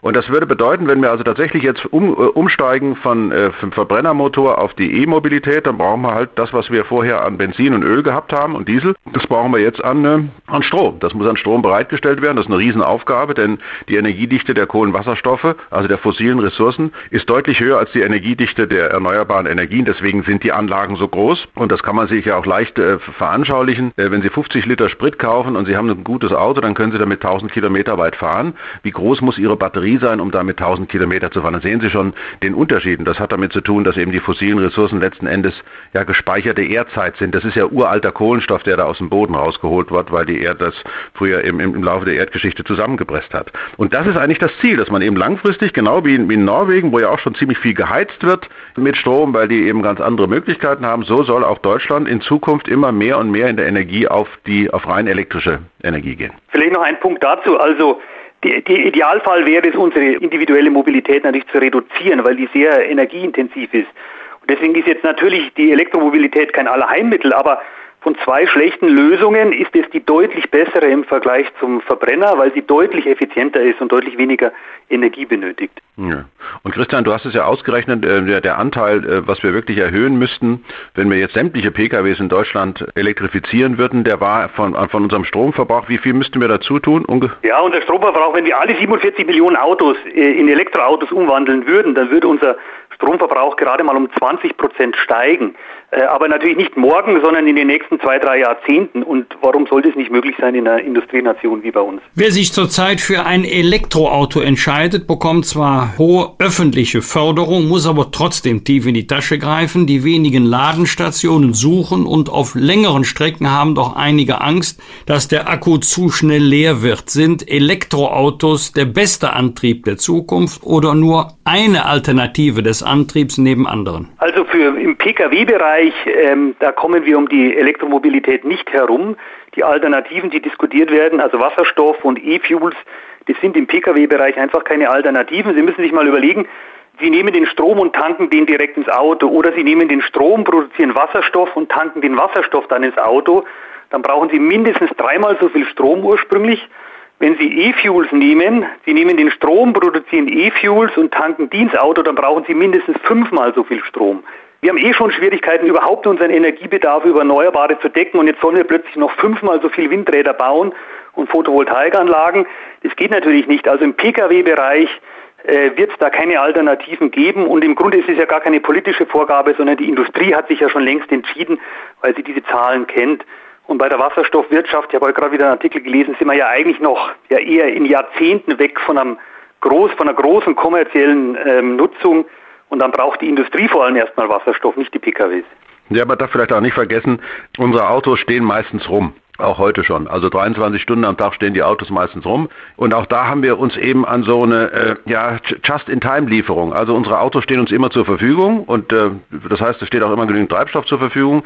Ähm, man braucht ja für, für, den größten Teil des Jahres brauchen Sie gar keine Ladestation. Sie können zu Hause, wenn Sie, wenn Sie einen, einen Parkplatz haben und, und Sie hätten eine Garage, also zumindest diejenigen zum Beispiel auf dem Land wird ja oft davon gesprochen, die Leute auf dem Land, ähm, die haben ja häufig äh, Garagen, die, die brauchen ja gar keine Ladestation, die können ja mit dem normalen Verlängerungskabel äh, über Nacht ihr Auto äh, aufladen. Ich glaube, die durchschnittliche Fahrleistung eines PKWs in Deutschland äh, am Tag sind ein paar 20 Kilometer oder paar 30 Kilometer und dafür reichen diese Dinger immer aus. Selbst auf dem Land wird nicht so lange, äh, nicht so viel gefahren. Aber wir werden natürlich eine Verhaltensänderung haben durch die, durch die Bereitstellung von elektrischem Strom. In Zukunft wird ohnehin äh, nochmal eine Neuerung stattfinden. Wir werden uns ja gewissermaßen wieder an die natürlichen Rhythmen anpassen. Also die Erneuerbaren haben ja auch diese, diesen Effekt, dass eben die Sonne scheint nur am Tag und auch der Wind scheint, äh, bläst nicht immer. Das heißt, wir werden vielleicht eine ganz neue, einen ganz neuen Zugang zu unserer Mobilität haben, wobei unsere Mobilität ja im Wesentlichen aus der Möglichkeit, sich zu bewegen, besteht und nicht aus der, aus der tatsächlichen Bewegung. Viele von uns reden ja immer nur beim Anschaffen von Autos, dass ich die Möglichkeit habe, mein Auto jederzeit zu nutzen, wann ich will und dahin zu fahren, wo ich will. Aber nicht, dass sie es tatsächlich tun. Das ist nur in ganz, ganz seltenen, ähm, sagen wir mal, Hotspots, zeitlichen Hotspots im Jahr der Fall, dass die Leute alle in Urlaub fahren oder sowas. Aber meistens benutzen wir das Auto überhaupt nicht. Ist Ihnen das schon mal aufgefallen, dass es meistens rumsteht? Ja, die Bereitstellung ist natürlich für viele ein Moment der Freiheit. Und eine Frage von vielen unserer Hörer und Hörerinnen ist natürlich die Frage der Nachhaltigkeit. Wenn man Stromerzeugung und die Produktion und Entsorgung der Akkus berücksichtigt, ist die Klimabilanz von Elektroautos wirklich besser als die von Verbrennermotoren? Das ist eine Frage von, was Hörer immer stellen. Ganz klar. Also die, die neuen Studien zeigen das ganz klar. Vor allem haben wir da eine unglaublich schnelle Entwicklung, auch ähm, in der Menge der Energie, die benötigt wird, um Batterien zu verwenden. Ähm, und dann kommt es natürlich auch noch darauf an, wo der Strom herkommt. Aber selbst beim heutigen Strommix sind die ganz klar im Vorteil über den gesamten Lebenszyklus. Und in ein Ressourcenproblem, äh, es ist interessant, dass jetzt dieses Thema jetzt plötzlich beim Elektroauto so stark diskutiert wird. Also wir werden in ein Ressourcenproblem so oder so reinlaufen. Wir verbrauchen unglaublich viele Ressourcen. Das Ganze steigt exponentiell an, aber in allen Bereichen. Und wenn Sie sich mal anschauen, die größten Umweltverschmutzungen in der Menschheitsgeschichte jemals, die haben im Grunde immer mit der Erdölförderung zu tun. Also das Deepwater Horizon im Golf von Mexiko und so weiter. Äh, und das kommt mir ein bisschen kurz in der ganzen Diskussion, ehrlich gesagt. Lösen wir uns mal einen Moment vom Thema E-Mobilität. Ähm, ganz generell jetzt mal sozusagen an die Naturwissenschaftler, an beide, wer immer die Frage beantworten mag. Legt sich Ihrer Einschätzung nach die Politik zu schnell auf ganz bestimmte Technologien fest oder sollte lieber der Markt über die beste Technologie entscheiden? Generell bin ich Ihrer Meinung, also es ist nicht immer gut, wenn sich die Politik sofort auf irgendeine Technik festlegt. Hier, wie gesagt, bei der Elektromobilität hat sich meiner Meinung nach eben der Markt schon festgelegt, also zumindest die Industrie. Ähm, aber generell ist es natürlich immer noch eine Frage, das funktioniert immer dann, wenn ich jetzt zum Beispiel den fossilen Brennstoffen mal einen ehrlichen Preis geben würde. Wenn ich mal sagen würde, wenn ich die Folgekosten in die Kosten des Benzins und des Erdgases mit einpreisen würde, was eine ehrliche Bepreisung wäre, dann würde die Sache ganz schnell anders aussehen.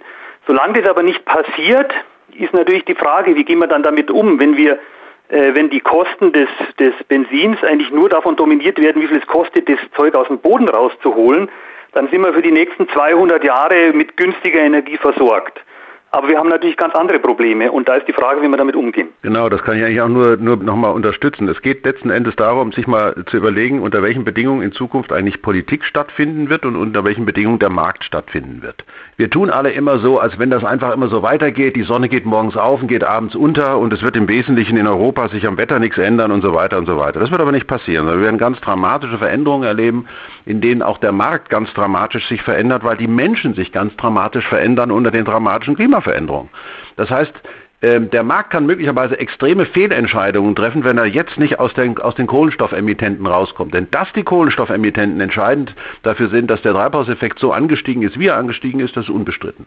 Das heißt, wir müssen auf jeden Fall da raus, da hat der Markt überhaupt nichts zu sagen. Da geht es letzten Endes alleine nur darum, dass wir akzeptieren, dass der Treibhauseffekt zustande kommt durch eine Reaktion von Molekülen in der Atmosphäre. Und diese Moleküle haben wir so sehr in ihrer Konzentration erhöht, dass wir mit den Folgen des, äh, der globalen Erwärmung in allen möglichen Kategorien rechnen rechnen müssen. Das ist erstmal die grundsätzliche Rahmenbedingung, an denen Politik gar nichts ändern kann. Politik kann aber dafür sorgen, dass der Markt sich richtig entscheidet. Das heißt, dass der Markt sich so entscheidet, dass er den natürlichen Rahmenbedingungen sich anpasst. Und dazu ist es eben, wie Christian eben sagt, notwendig, mit ganz anderen ökonomischen Kategorien umzugehen, nämlich sich tatsächlich in der Vollkostenberechnung mal zuzuwenden und sagen, okay, was kostet uns denn das alles?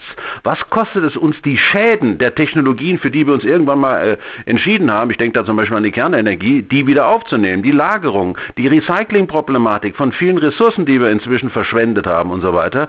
Und dann äh, sieht es nämlich mit dem Markt, es, es kommt immer darauf an, wie wir den Markt definieren. Wenn wir den Markt regulieren, das heißt, wir geben dem Markt bestimmte Randbedingungen, unter denen er dann sein, sein, sein Spiel spielen kann, dann ist das okay. Ansonsten muss Politik, muss auch die Gesellschaft die Rahmenbedingungen vorgeben, denn solche Ereignisse wie äh, im Ahrtal, im Erfkreis und in vielen anderen Regionen dieser Welt, wo die Wälder brennen und so weiter und so weiter, das wollen wir uns doch nicht vorstellen. Es findet nämlich dann auch keine Wirtschaft mehr in Berlin statt, wenn in Brandenburg die Wälder brennen, dann ist es vorbei mit dem Markt. Dann hat der Markt versagt, weil er es nicht geschafft hat, früh genug aus diesen Kohlenstoffemittenten rauszukommen. Das muss man einfach auch mal klar sehen, dass hier die sogenannte, äh, also die, die reine Marktwirtschaft ist hier keine Kategorie mehr dafür, sondern wir haben es mit einem Gegenüber zu tun, der Natur, mit dem man nicht verhandeln kann, mit der wir überhaupt keine Deals machen können, überhaupt keine. Ja, die macht keine Deals. Die Natur, die funktioniert einfach so, wie sie funktioniert, nach mathematischen Naturgesetzen, wenn ich das noch anmerken darf.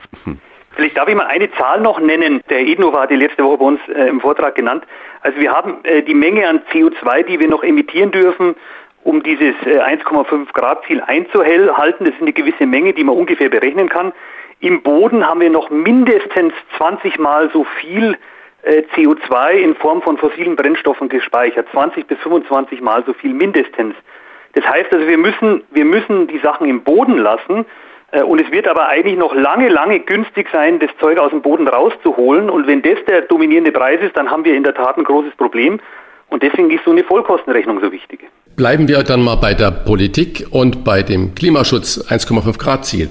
Im Zukunftsplan der Ampelkoalition fällt ja auf, dass vieles beim Thema Klima und Energie doch schwammig bleibt. Äh, das von den Grünen gegenüber anderen Ressorts geforderte Vetorecht äh, des Klimaministeriums fehlt zum Beispiel und sogar ein Kohleausstieg bis 2030 wird nicht festgeschrieben.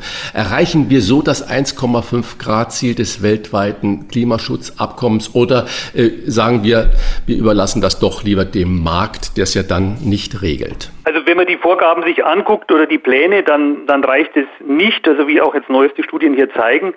Ähm, Volker Quaschning macht dazu auch immer Berechnungen. Äh, das ist ganz klar, aber wir leben nun mal in einer Demokratie und es ist auch gut so. Es zeigt sich auch, dass gerade Demokratien bei dem Thema Klima deutlich weiter sind als eben andere Staaten, die nicht Demokratien sind. Das ist schon mal wichtig. Dennoch muss sowas natürlich äh, in der Diskussion ablaufen, in der Gesellschaft. Man muss Menschen überzeugen, man muss Menschen mitnehmen und so funktioniert nun mal Politik, äh, auch wenn es vielen nicht gefällt. Aber ich denke, damit müssen wir einfach leben und müssen einfach stetig daran arbeiten, diese Ziele zu erhöhen und vor allem auch mal umzusetzen, die, die wir haben. Hm, ich glaube auch, was ganz wichtig ist, ähm, wir stehen vor der größten ja, Transformation, die die deutsche Gesellschaft überhaupt jemals vollzogen hat. Wenn man mal die Zeit berechnet, die uns noch bleibt, dann ist das ja alles im Vergleich zur Industrialisierung im 19. Jahrhundert, äh, selbst zur Digitalisierung, die sich jetzt immerhin über einige Jahrzehnte vollzogen hat, ist das, was wir da ja vorhaben, in den nächsten zehn Jahren, eine unglaubliche Aufgabe. Das heißt, das, was Politik machen kann und was eben auch gesellschaftlich ganz wichtig ist, lassen wir uns von den Ja-Aber-Leuten einfach nicht bremsen. Wir müssen es sowieso machen, also suchen, machen, brauchen, was wir brauchen, ist eine Koalition der Willigen, so wie in Glasgow auch formuliert ist. Wir tun, was wir können, so gut wie wir es können, in der Hoffnung, dass eben auch überraschende Koalitionen zustande kommen, dass also in Zukunft auch weitere Leute auf den, äh, auf den Zug mit aufspringen und einfach weitermachen. Das ist die einzige Möglichkeit, die wir haben, Politik eigentlich zu gestalten. Dass wir mal beginnen damit in der Hoffnung, dass, der, dass die Politik, die wir machen eben oder die gemacht werden soll, eben erfolgreich genug ist, dass andere sagen, oh, das ist aber interessant, das hat ja funktioniert, dann machen wir das auch. Also nichts ist mehr attraktiv als Erfolg. Äh, und insofern ähm, ist jetzt sozusagen die Anfangskritik an all dem, was da in dem Koalitionsvertrag steht, ist natürlich wohlfeil, weil äh, alle möglichen Regierungen können alles Mögliche auf einem Stück Papier schreiben. Entscheidend wird sein, ob in den Verordnungen, die ja das Ganze umsetzen sollen, dem tatsächlich so viel Leben in die Gesetze eingehaucht wird, dass auch tatsächlich was passiert. Ich denke da zum Beispiel an so Sachen wie die 10H-Regelung hier in Bayern, die den Windausbau der Wind, Windräder natürlich enorm beschädigt und viele andere, oder dass die öffentliche Hand endlich mal alle ihre Dächer zur Verfügung stellt für Photovoltaik. Photovoltaikanlagen. Wenigstens, dass wir die Option haben, so viel zu tun, wie wir können, vielleicht sogar noch mehr, als die Regierung momentan beschlossen hat. Äh, und am Ende wird es tatsächlich natürlich eine Public-Private Partnership sein, die hinter der Energiewende steht. Das wird der Staat nicht alleine machen können, das wird der Markt nicht alleine machen können. Es wird zusammengehen und dann hoffe ich nur, dass es genügend Genossenschaften gibt, Energiegenossenschaften gibt, sodass die, dass die Bevölkerung auch daran partizipiert und dass es nicht nur ein paar Investoren sind, die da in der Energiewende in Deutschland Geld verdienen, sondern dass möglichst alle davon was haben. Jetzt unterstellen wir einmal, dass sich die Hoffnung erfüllt, immer mehr Ausbau erneuerbarer Energien, aber es bleibt ja trotzdem dabei. Die Sonne wird nicht immer scheinen und der Wind wird nicht immer wehen. Wie realistisch ist es, mit Sonne, Wind, Wasser, Biomasse, Geothermie unseren kompletten Primärenergiebedarf decken zu können? Beispiel ohne Import von Energie aus fossilen Energieträgern. Also wir werden auf jeden Fall noch eine Zeit lang Gas benötigen. Also gerade diese Dunkelflauten, über die mal gesprochen wird, die sind überhaupt nicht schwierig zu beheben. Also deswegen gibt es ja auch diese Investition jetzt, die, die Rede ist von diesen Gaskraftwerken, die später womöglich auch mit Wasserstoff funktionieren. Das ist sehr sinnvoll und äh, wenn, man die, wenn man mal rechnet, die Zeiten, in denen die dann zum Einsatz kommen, ist der Verbrauch an, an fossilen äh, ähm, Brennstoffen dann am Schluss doch relativ gering. Aber wir müssen jetzt nicht sofort über Riesenspeicher nachdenken, sondern wir können die Erneuerbaren auch direkt ausbauen. Und solange dienen halt jetzt erst nochmal die Kraftwerke dann immer als Zwischen, Zwischenstation. Professor Lesch hat gesagt, wir müssen unbedingt äh, jeder einzelne Energie sparen, am Tag Energie sparen. Im Moment liegt der Energieverbrauch pro Person am Tag etwa bei 120 Kilowattstunden. Wenn wir mit erneuerbaren Energien nur auf 89 Kilowattstunden pro Tag kommen, äh, wie Sie es in Ihrem Buch beschreiben, wie gelingt es uns denn dann, einbedacht auch der Sache, dass wir Energie sparen und vielleicht da auch nochmal 20 Kilowattstunden mindestens pro Person am Tag äh, weniger verbrauchen. Wie gelingt es uns trotzdem dann in 30 Jahren klimaneutral zu werden? Also die Verluste, die wir momentan äh, haben, vom, also ja, der Unterschied zwischen Primärenergie und, und, und Endenergie sind ja vor allen Dingen äh, im Ver Verlustprozesse. Ähm, die werden sind im Allgemeinen bei einer strombetriebenen ähm, Wirtschaft sind die deutlich geringer. Also da kann man schon deutlich äh, was einsparen. Das heißt, die Differenz zwischen Endenergie und ähm, und ähm, Primärenergie, die wird, die wird deutlich kleiner werden. Also wir werden viel, viel weniger Primärenergie brauchen, wenn wir das in Zukunft über die Erneuerbaren machen. Auf der anderen Seite ist es allerdings so, dass wir in den letzten 30 Jahren, was den Endenergiebedarf betrifft, eben überhaupt keine Veränderung sehen. Das zeigen wir in unserem Buch auch.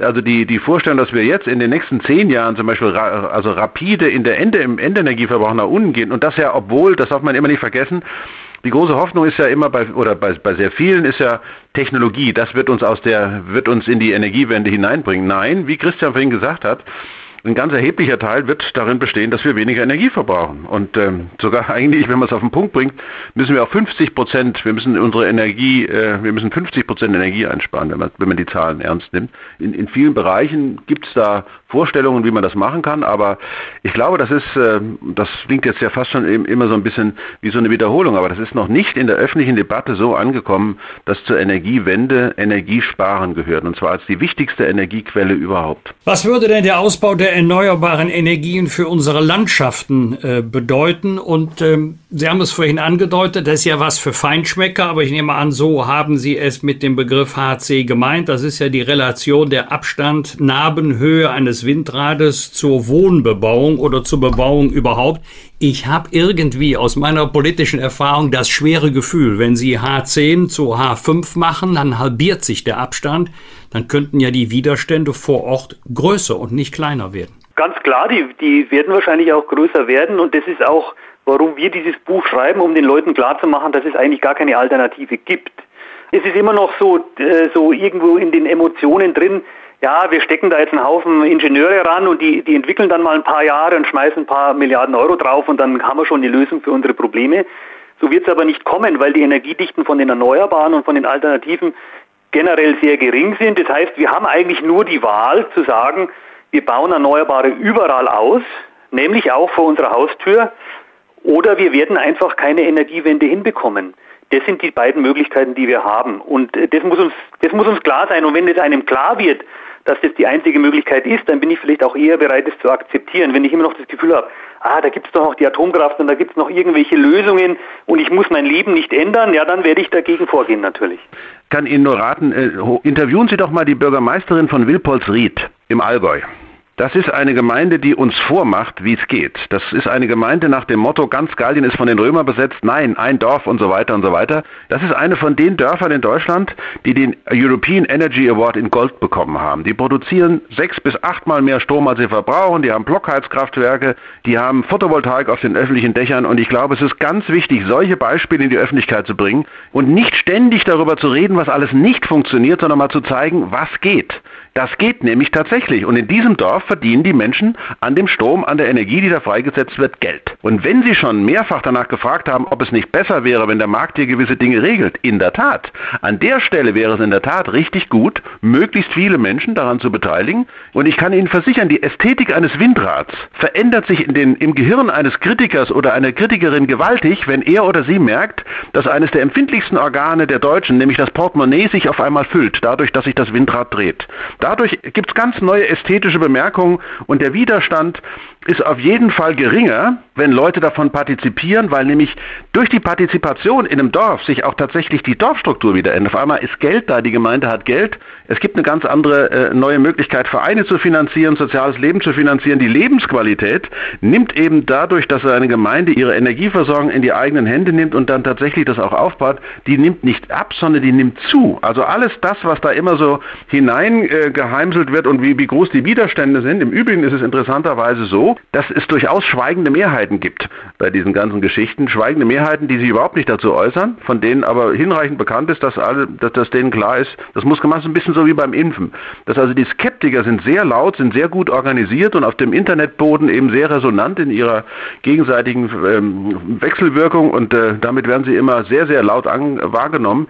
In Wirklichkeit gibt es zumindest etliche Beispiele in Deutschland, wo man sehen kann, das funktioniert. Und es wäre viel besser, darüber zu berichten äh, oder immer wieder mal auch mal darüber zu berichten, was alles funktioniert und nicht nur die sozusagen Krisen oder die, die möglichen Widerstände zu, äh, zu formulieren. Ja, und Harald, was du auch immer sagst, ist, dass der Verzicht immer so negativ behaftet, aber ja. ähm, Verzicht ist vielleicht auch mal was Positives. Wir leben in einer unglaublich schnelllebigen Welt, wir haben Zeug, ich habe auch zwei Kinder, bei uns stapelt sich auch Zeug, da kommt man auch gar nicht so raus so, so, so ein Verzicht ist ja auch nicht immer nur negativ zu sehen, sondern da gibt es natürlich auch sehr viel positive Seiten. Und dann vielleicht eine Sache noch, weil es um die Veränderung ja von Landschaft geht, was Herr Bosbach eben gefragt hat.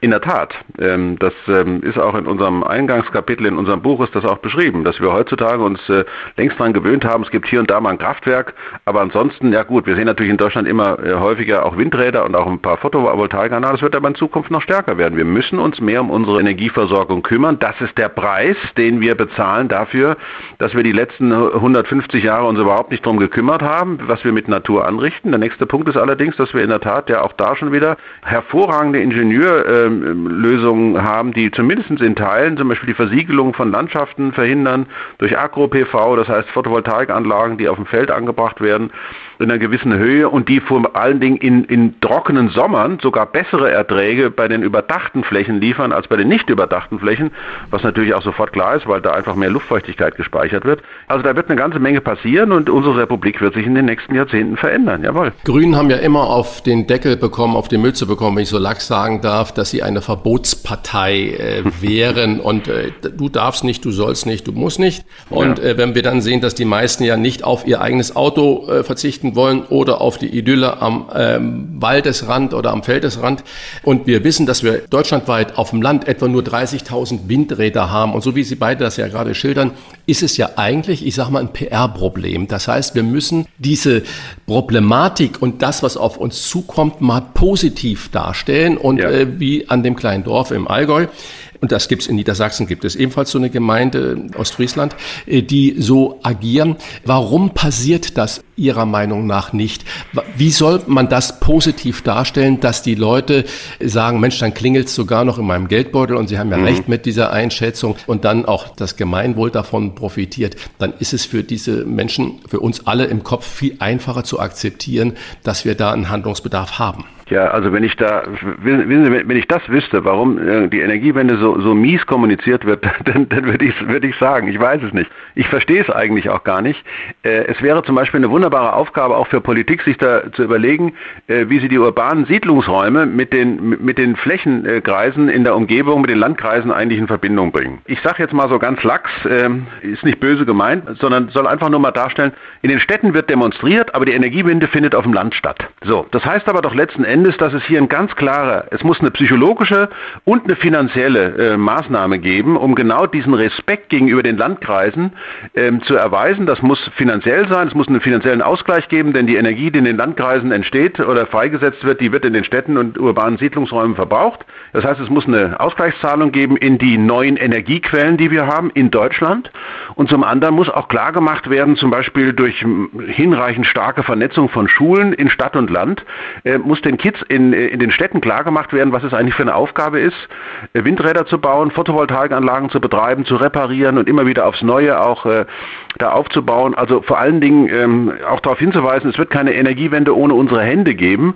Also man, kann alles Mögliche, wie, wie gesagt, diagnostizieren, aber man muss eben ein paar Dinge auch tatsächlich konkret umsetzen. Und für mich gehört zur Aufgabe von Politik nicht nur die Kommunikation, sondern diesen Ausgleich zwischen Stadt und Land auch hinreichend finanziell und psychologisch und damit politisch-psychologisch meine ich, durch entsprechende Respektsbezeugung und einer klaren Würdigung dieser Leistungen auch so stark zu machen, dass es zu, zu einer Erfolgsgeschichte wird, dass wir zum Beispiel zukünftige Generationen, dass wir da kein Problem mehr haben, genügend Handwerkerinnen und Handwerker zu haben, ja, sondern dass wir äh, genügend Leute haben, die ihren Lebensunterhalt vor allen Dingen auch ordentlich damit verdienen können, dass sie genau diese, diese Transformationsprozesse technisch begleiten, die ja, die, die ja in verschiedenen Varianten äh, vor uns stehen. Denn das beginnt bei Wärmepumpen, das hatte ich schon angedeutet, ist aber bei Photovoltaikanlagen und bei Windrädern natürlich nochmal ganz, äh, ganz genauso. Das heißt, alle Energiefreisetzungsmechanismen, alles Mögliche, dafür brauchen wir Leute, Leute, die was in die Hand nehmen, äh, die also nicht an der Tastatur klemmen und meinen, sich in irgendeinem Metaverse oder in irgendeiner digitalen Welt rumtreiben zu können, sondern hier geht es darum, die richtige, die wirkliche Wirklichkeit zu verändern und nicht sich in irgendwelchen Bits und Bytes zu verströmen. Ja. In unseren Podcast-Folgen zum Jahresende wollen wir mit unseren Gästen gemeinsam auf das Jahr 2021 zurückblicken und jetzt trennen Sie sich bitte mal für einen Moment von CO2 und Energiewende und elektrischer Energie und allem.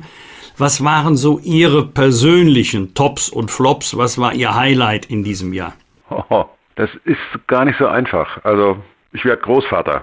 Das ist sicherlich das, das ist das Highlight des Jahres für mich. Ja. Kann ich bestätigen, war auch ja, mein Highlight. Ja. Ist, das, ist das Highlight schlechthin.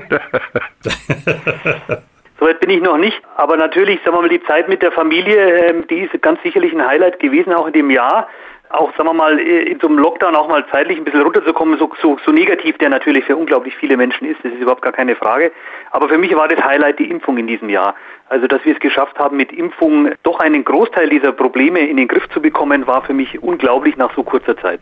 Und haben Sie beide auch einen Flop, wo Sie sagen, jo, hätte ich gerne lieber drauf verzichtet? Naja, also diese miese Impferei in Deutschland, da hätte ich, also hätte ich mir gedacht, dass das Land der Dichter und Denker zum Land der Impfer wird der Imker und Impfer, ja, das hätte ich toll gefunden. Wenn wir nicht nur in Bremen 90 Prozent erreichen, sondern überall in Deutschland und ähm, das hätte ich schon toll gefunden. Und ich bin ein bisschen, als Wissenschaftskommunikator bin ich ein bisschen geschockt davon, wie groß der Anteil der Menschen ist, die in Deutschland sich über Wissenschaft offenbar mit ihren Meinungen und Spekulationen hinwegsetzen. Ich kann nur hoffen, dass es besser wird, ja. Für mich ist der Flop also äh, das, was ich gerade noch positiv erwähnt habe, auch im Privaten, aber, aber im Öffentlichen. Äh, wir sind ja Lehrer, wir sind Hochschullehrer und äh, da über mehrere Semester mit den Studierenden nur online kommunizieren zu können, das war für mich ein großer Flop. Das war sehr schwierig. Die letzte Frage zum Weihnachtsfest äh, hört sich jetzt ein bisschen flapsig an, hat aber durchaus einen ernsten Hintergrund. Im vergangenen Jahr sind 200.000 Tonnen Kerzen verkauft worden, 98 Prozent hergestellt aus Paraffin. Und die haben ja äh, bei der Nutzung einen enormen CO2-Ausstoß. Elektrische Kerzen verbrauchen elektrische Energie. Jetzt mal Hand aufs Herz. Was ist das unter dem Gesichtspunkt Energiewende? Äh, korrekte Feiern unter dem Christbaum, elektrische Kerzen, aus Paraffin hergestellte Kerzen oder besser überhaupt keine? Oh, wahrscheinlich die elektrische, ne? Vielleicht auch aus Brandschutzgründen vielleicht auch nochmal.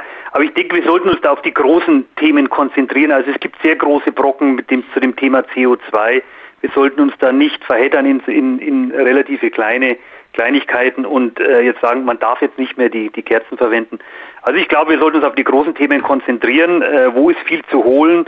Und das ist vielleicht auch etwas, was wir versuchen in dem Buch klarzumachen. Wo sind wo liegen eigentlich die großen Brocken? Wo sind die Low-Hanging Fruits? Also, da muss keiner ein schlechtes Gewissen haben, ob Kerze oder elektrische Weihnachtskerzen am Baum.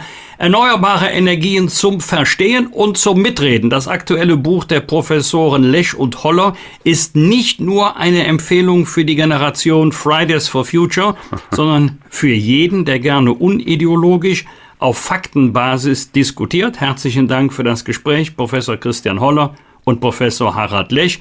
Gesegnetes Weihnachtsfest und bleiben Sie gesund. Vielen Dank. Alles Ihnen Gute, vielen Gute. Dank. Und ein friedliches neues Jahr. Hoffentlich Ihnen alles auch. gut geht. Dankeschön. Rauf und runter. Wolfgang Bosbach und Christian Rach sind die Wochentester. Wochentester. Wir geben Ihnen an dieser Stelle unsere ganz persönliche Bewertung ab über das, was wir in dieser Woche gut oder schlecht fanden. Daumen hoch oder Daumen runter. Klare Urteile sind gefragt, lieber Wolfgang. Gab es für dich in dieser Woche etwas, bei dem du gesagt hast, Daumen hoch oder Daumen runter? Also der Daumen hat sich schnell gesenkt und ich habe mich auch nur mehr als einmal am Kopf gekratzt, als ich gelesen habe, dass äh, neuer Präsident bei Interpol ein vorsichtig formuliert, unter Folterverdacht stehender General aus den Vereinigten Arabischen Emiraten gewählt werden soll. An dieser Stelle geht es mir jetzt mal nicht um die strafrechtliche Beurteilung. Das ist hier nicht das Thema. Aber der Verdacht ist nach den mir vorliegenden Informationen nicht unbegründet. Und äh, warum soll dann ausgerechnet so jemand äh, Präsident von Interpol werden? Und was bedeutet das für die Zusammenarbeit der Staaten? Welche Daten werden sie dann noch an Interpol liefern oder, oder welche Erkenntnisse teilen? Stellt sich doch die ganz einfache Frage, ist das wirklich der geeignetste Kandidat oder die geeignetste Kandidatin? Oder kann es sein, weil die Emirate der zweitgrößte Beitragszahler von Interpol ist, dass hier nicht unbedingt diese Fachfrage eine Rolle gespielt hat. Es hat mich ein bisschen erinnert an die Vergabe der Fußballweltmeisterschaft nach Katar. Ist das wirklich der geeignetste aller denkbaren Austragungsorte? Also da habe ich mich schon gefragt, welche Motive, zumal das bei Interpol selber hoch umstritten ist, welche Motive äh, gibt es hier bei der Meinungsbildung und Entscheidungsfindung. Und Daumen hoch, spät, hoffentlich nicht zu spät, die Erweiterung des Kreises derjenigen, die impfen dürfen. Ich habe noch nie verstanden, äh, warum Zahnärzte nicht mitimpfen dürfen. Die kennen sich bestens aus mit Hygiene, die müssen sehr häufig Spritzen setzen, wenn auch keine Impfspritzen ja alle Medizin studiert, wenn auch Zahnmedizin. Warum hat man da Monate für gebraucht, um zu der Erkenntnis zu kommen, wenn sehr viel geimpft, verimpft werden soll, ziehen wir die Zahnärzte mit ein in den Kreis derjenigen, die impfen dürfen. Also ich bin froh, dass es jetzt wohl eine Ausnahmegenehmigung geben wird oder eine neue rechtliche Regelung. Mir ist jedenfalls noch nie ein triftiges Argument eingefallen, warum ausgerechnet Zahnärzte nicht mitimpfen dürfen. Und das wird sich jetzt ändern. Christian, was hat dich in dieser Woche gefreut oder geärgert? Auch in diese Richtung hinein in Hamburg wurden die Impfzentren alle äh, abgebaut und dann hat der Senat gesagt, oh, in Altona, großer Stadtteil äh, in Hamburg, ich glaube 300.000 Einwohner, da könnt ihr am Samstag morgens kommen und da gibt es Impfung ohne Termine. Es kamen Hunderte, haben angestanden an irgendeinem Zelt. Es ist nichts passiert. Eine Stunde, zwei Stunden, drei Stunden. Es war drei Grad, null Grad da draußen. Nieselwetter, typisches Hamburger Schiedwetter. Irgendwann kommt die Polizei und sagt, leider findet hier heute keine Impfung statt. Lapidare Erklärung, Mitteilung auf der Website des Senates. Es handelte sich hier um einen Übermittlungsfehler. Ich meine, so kann man mit den Menschen nicht umgehen. Man fordert 2G, 2G plus, man fordert auf zum Impfen und so weiter und so fort. Man ruft dann sogar auf, es kommt keiner, es passiert nichts und dann schreibt man einfach lapidar Übermittlungsfehler. Das finde ich eine ganz, ganz große Frechheit.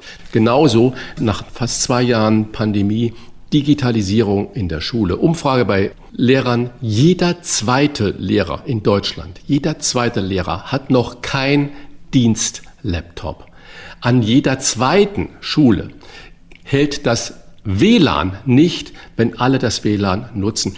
Was ist das für ein Armutszeugnis ähm, bei uns? Ja, und noch eine Sache, die mich natürlich auch als ehemaliger Arbeitgeber und äh, jemand, der sich um die Ernährungssituation in Deutschland sehr kümmert, besorgt macht, ist folgende Zahl. 1970 gab es im Großraum Hamburg noch 1500 Metzgereien. Heute, Wolfgang, schätz mal, auf welche Zahl kämst du? Oh, ich würde sagen, mehr als halbiert. Ja, das geht schon in die richtige Richtung, aber weit gefehlt. Heute gibt es noch knapp 70. Knapp 70. Das ist im Bäckerhandwerk nicht anders. Wir, da rollen wir auf eine Katastrophe zu, wo wir nur den Großkonzernen alles Mögliche überlassen und ein Großteil ist nicht nur die Arbeitsbedingungen, die natürlich unglaublich hart sind, sondern ein Großteil sind auch gesetzliche Voraussetzungen, die es vielen kleinen Betrieben unmöglich macht, überhaupt zu produzieren, zu schlachten und so weiter und so fort. Also da sollte man auch drüber diskutieren. Von 1500 innerhalb von 50 Jahren auf knapp 70.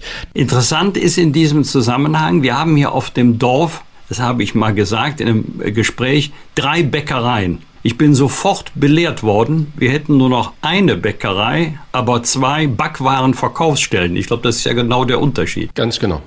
In Hamburg ist die Inzidenz, gerade gestern wurde das so aufgesplittet, die Inzidenz der Geimpften liegt in Hamburg bei, man höre und staune, 24. Und äh, die Inzidenz der Ungeimpften bei über 900. Das ist schon äh, wahnsinnig ähm, diese Diskrepanz. Und das sollte doch wirklich auch solche Zahlen alle dazu motivieren, sich impfen zu lassen. Noch was Kleines zum Schmunzeln. Spiegel Online-Redakteurin Anja Rützel hat einen Fernsehkommentar geschrieben über Adam sucht Eva. Hundetrainer und Nacktshow-Produzenten eint eine Regel wenn man immer erst mit dem Würstchen wedeln muss, um Aufmerksamkeit von seiner Zielgruppe zu bekommen, stimmt etwas Grundsätzliches nicht. Ich musste so lachen, als ich das gelesen habe. Also Was super toller Kommentar. Ich gucke es ja nicht. Ich habe das im Spiegel Online nur gelesen. Im Spiegel Online gelesen. Ja, das haben sie alle nur gelesen. So, das, war, äh, das war, äh, ich musste so laut lachen. Also, Aber das ist gut formuliert, ja. Genau, großartig äh, formuliert. Was wird? Was wird? Wolfgang Bosbach und Christian Rach sind die Wochentester. Am Samstag vor 50 Jahren wurde die erste McDonalds-Filiale in Deutschland eröffnet. Das erste Restaurant stand in München. Christian, hat man dich als Fachmann der Branche jemals mit einer Maxi-Tüte im rot-gelben Schnellrestaurant gesehen? Ähm, ich will das nicht abstreiten, aber es ist Jahre her, aber das erstaunt mich 50 Jahre. Ich kam 1977 nach Hamburg und äh, aus dem Saarland und habe in Hamburg äh, damals Zivildienst gemacht. Und einer meiner Kollegen war ein Deutsch-Amerikaner. Der hat zu mir gesagt, oh Christian, da hat ein McDonald's-Laden in Eppendorf eröffnet. Lass uns da zusammen hingehen. Ich wusste überhaupt nicht, was McDonald's Laden äh, war. Und es war die zweite Filiale, die McDonald's in Eppendorf 1977 eröffnet hat, in Hamburg-Eppendorf.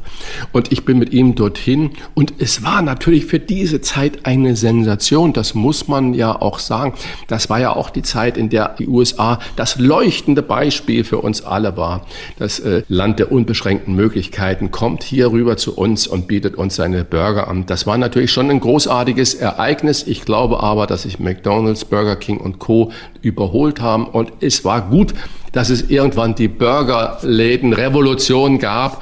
Das hat sich ja auch wieder gesund zurechtgeschrumpft. In jeder deutschen Stadt hat irgendein alternativer Burgerladen aufgemacht mit nachhaltigen Produkten, mit nachhaltigem Fleisch. Und die haben diese großen Konzerne wie McDonald's und Burger King vor sich hergetrieben und, glaube ich, auch zu einer großen Veränderung beigetragen. Aber nochmal zu deiner Frage. Es ist eigentlich heute nicht mehr so, dass man mich da irgendwo sieht. Vielleicht war ich in meinem ganzen Leben zehnmal in irgendeinem Laden drin. Aber ich erinnere mich wirklich noch wie heute an diese Situation, wo ich da reinkam äh, in Hamburg-Eggendorf in McDonalds und dann so einen Cheeseburger da gegessen habe. Das war schon ein wahnsinniges äh, Ereignis. Mich persönlich hat ja. McDonald's vor einigen Monaten erfolgreich abgeschreckt auf dem Flughafen in Hamburg. Ist oder war eine McDonald's-Filiale und ähm, ja, also der Sternekoch mag mir verzeihen, aber äh, für den schnellen Imbiss auf zu McDonald's, dann bin ich so durch Terminals durchgegangen und ich war der Einzige. Es stand also niemand am Terminal und ich war der Einzige am Tresen. Und ich wollte bestellen und dann hat äh, der junge Mann zu mir gesagt, nee, hier können Sie nicht bestellen, Sie müssen äh, es am Terminal eingeben. Da habe ich gesagt, Entschuldigung, ich bin doch jetzt hier, ich kann Ihnen doch eben sagen, was ich haben möchte. Nein, Sie müssen das am Terminal machen. Dann habe ich gedacht, gut, dann ist du eben woanders. Am Sonntag ist die offizielle Eröffnung des Weihnachtspostamtes in St. Nikolaus. Kinder können dorthin schreiben und bekommen in der Regel sogar eine Antwort. Die Adresse für alle Hörerinnen und Hörer St. Nikolaus, Alte Schule in 66351 St. Nikolaus. Wolfgang, in dem Zusammenhang, was steht auf deinem Wunschzettel in diesem Jahr ganz oben? Hast du auch schon hingeschrieben? Es wäre ja schön, wenn wir wenigstens mal für die Weihnachtsfolge Nikolaus als Interviewpartner bekämen. Der kann bestimmt ähm, viel erzählen und auch über die Wünsche der kleinen und großen Kinder und ihren Wunschzettel. Also bei mir steht auf dem Wunschzettel etwas ganz oben, da kann er wahrscheinlich der Nikolaus nicht helfen, denn Rainer Meutsch, der Gründer der Stiftung Fly and Help, toller Mann, tolle Stiftung, tolle Stiftungsidee, hat mir angeboten, nächstes Jahr gemeinsam mit ihm einmal nach Ruanda zu fliegen und ähm, dort auch mal einen Abstecher in die Bergwelt zu machen, wo die Berggorillas noch leben ich glaube, wenn das klappen würde, das ist ein riesiger Wunsch von mir. Das ist ein unglaublich ja, emotionales Erlebnis, das einmal zu sehen. Ich weiß nur nicht, ob uns Corona da einen Strich durch die Rechnung macht oder nicht. Und dann werden wir uns auch einige seiner karitativen Projekte ansehen. Hunderte, hunderte Schulen sind mit Hilfe der Stiftung in den letzten ähm, Jahrzehnten in Afrika entstanden. Und ich glaube, es ist ein Unterschied, ob man das so im Videofilm mal bei einer Gala präsentiert bekommt oder ob man sich das einmal vor Ort ansehen kann. Am Mittwoch feiern gleich drei Persönlichkeiten runden Geburtstag, die den Journalismus wie keine anderen geprägt haben. Fokusgründer Helmut Markwort wird 85. Der ehemalige Kulturstaatsminister und Cicero sowie Zeitchef Michael Naumann wird 80 und unser Wochentester Kollege Hans-Ulrich Jörges feiert seinen 70. Geburtstag. Ich sage, Wolfgang, gemeinsam mit dir herzlichen Glückwunsch an alle Herzlichen drei. Glückwunsch an alle drei. Uli Jörges wird bei uns wieder in der Weihnachtsfolge zu hören sein. Vielleicht und, als Nikolaus. Äh, man mag es mir nachsehen, dass ich von den drei Geburtstagskindern einen herausgreife, denn Dankeschön an Helmut Markwort. Er hatte mich, wie viele andere auch, zur Feier seines 85. Geburtstages eingeladen. Gestern abgesagt, wegen Corona, also nicht der Geburtstag, aber die Geburtstagsfeier. Und lieber Herr Markwort, wir holen das nach im Mai nächsten Jahres. Da haben wir hoffentlich das Schlimmste hinter uns und Sie noch das Schönste vor sich. Nun muss man sagen, mit 85, man soll der Gnade des Herrn keine Grenzen setzen, aber ich schätze mal, die, die Hälfte des Lebens wird vorbei sein. Und wenn Sie mit Michael Naumann und Hans-Ulrich Jörges auf die letzten 80 oder 70 Jahre zurückblicken, dann können wohl alle drei sagen, es hat sich gelohnt. Das waren die Wochentester mit Unterstützung vom Kölner Stadtanzeiger und dem Redaktionsnetzwerk Deutschland. Wenn Sie Kritik, Lob oder einfach nur eine Anregung für unseren Podcast haben, schreiben Sie uns auf unserer Internet- und auf unserer Facebook-Seite. Fragen gerne per Mail an kontakt@diewochentester.de und wenn Sie uns auf einer der Podcast-Plattformen abonnieren und liken, freuen wir uns ganz besonders. Danke für Ihre Zeit, danke fürs Zuhören kommende Woche ausnahmsweise bereits am Mittwoch um 7 Uhr, am Mittwoch um 7 Uhr wieder die Wochentester einschalten. Was war? Was wird? Wolfgang Bosbach und Christian Rach sind die Wochentester. Ein maßgenau Podcast. Powered bei Redaktionsnetzwerk Deutschland und Kölner Stadtanzeiger.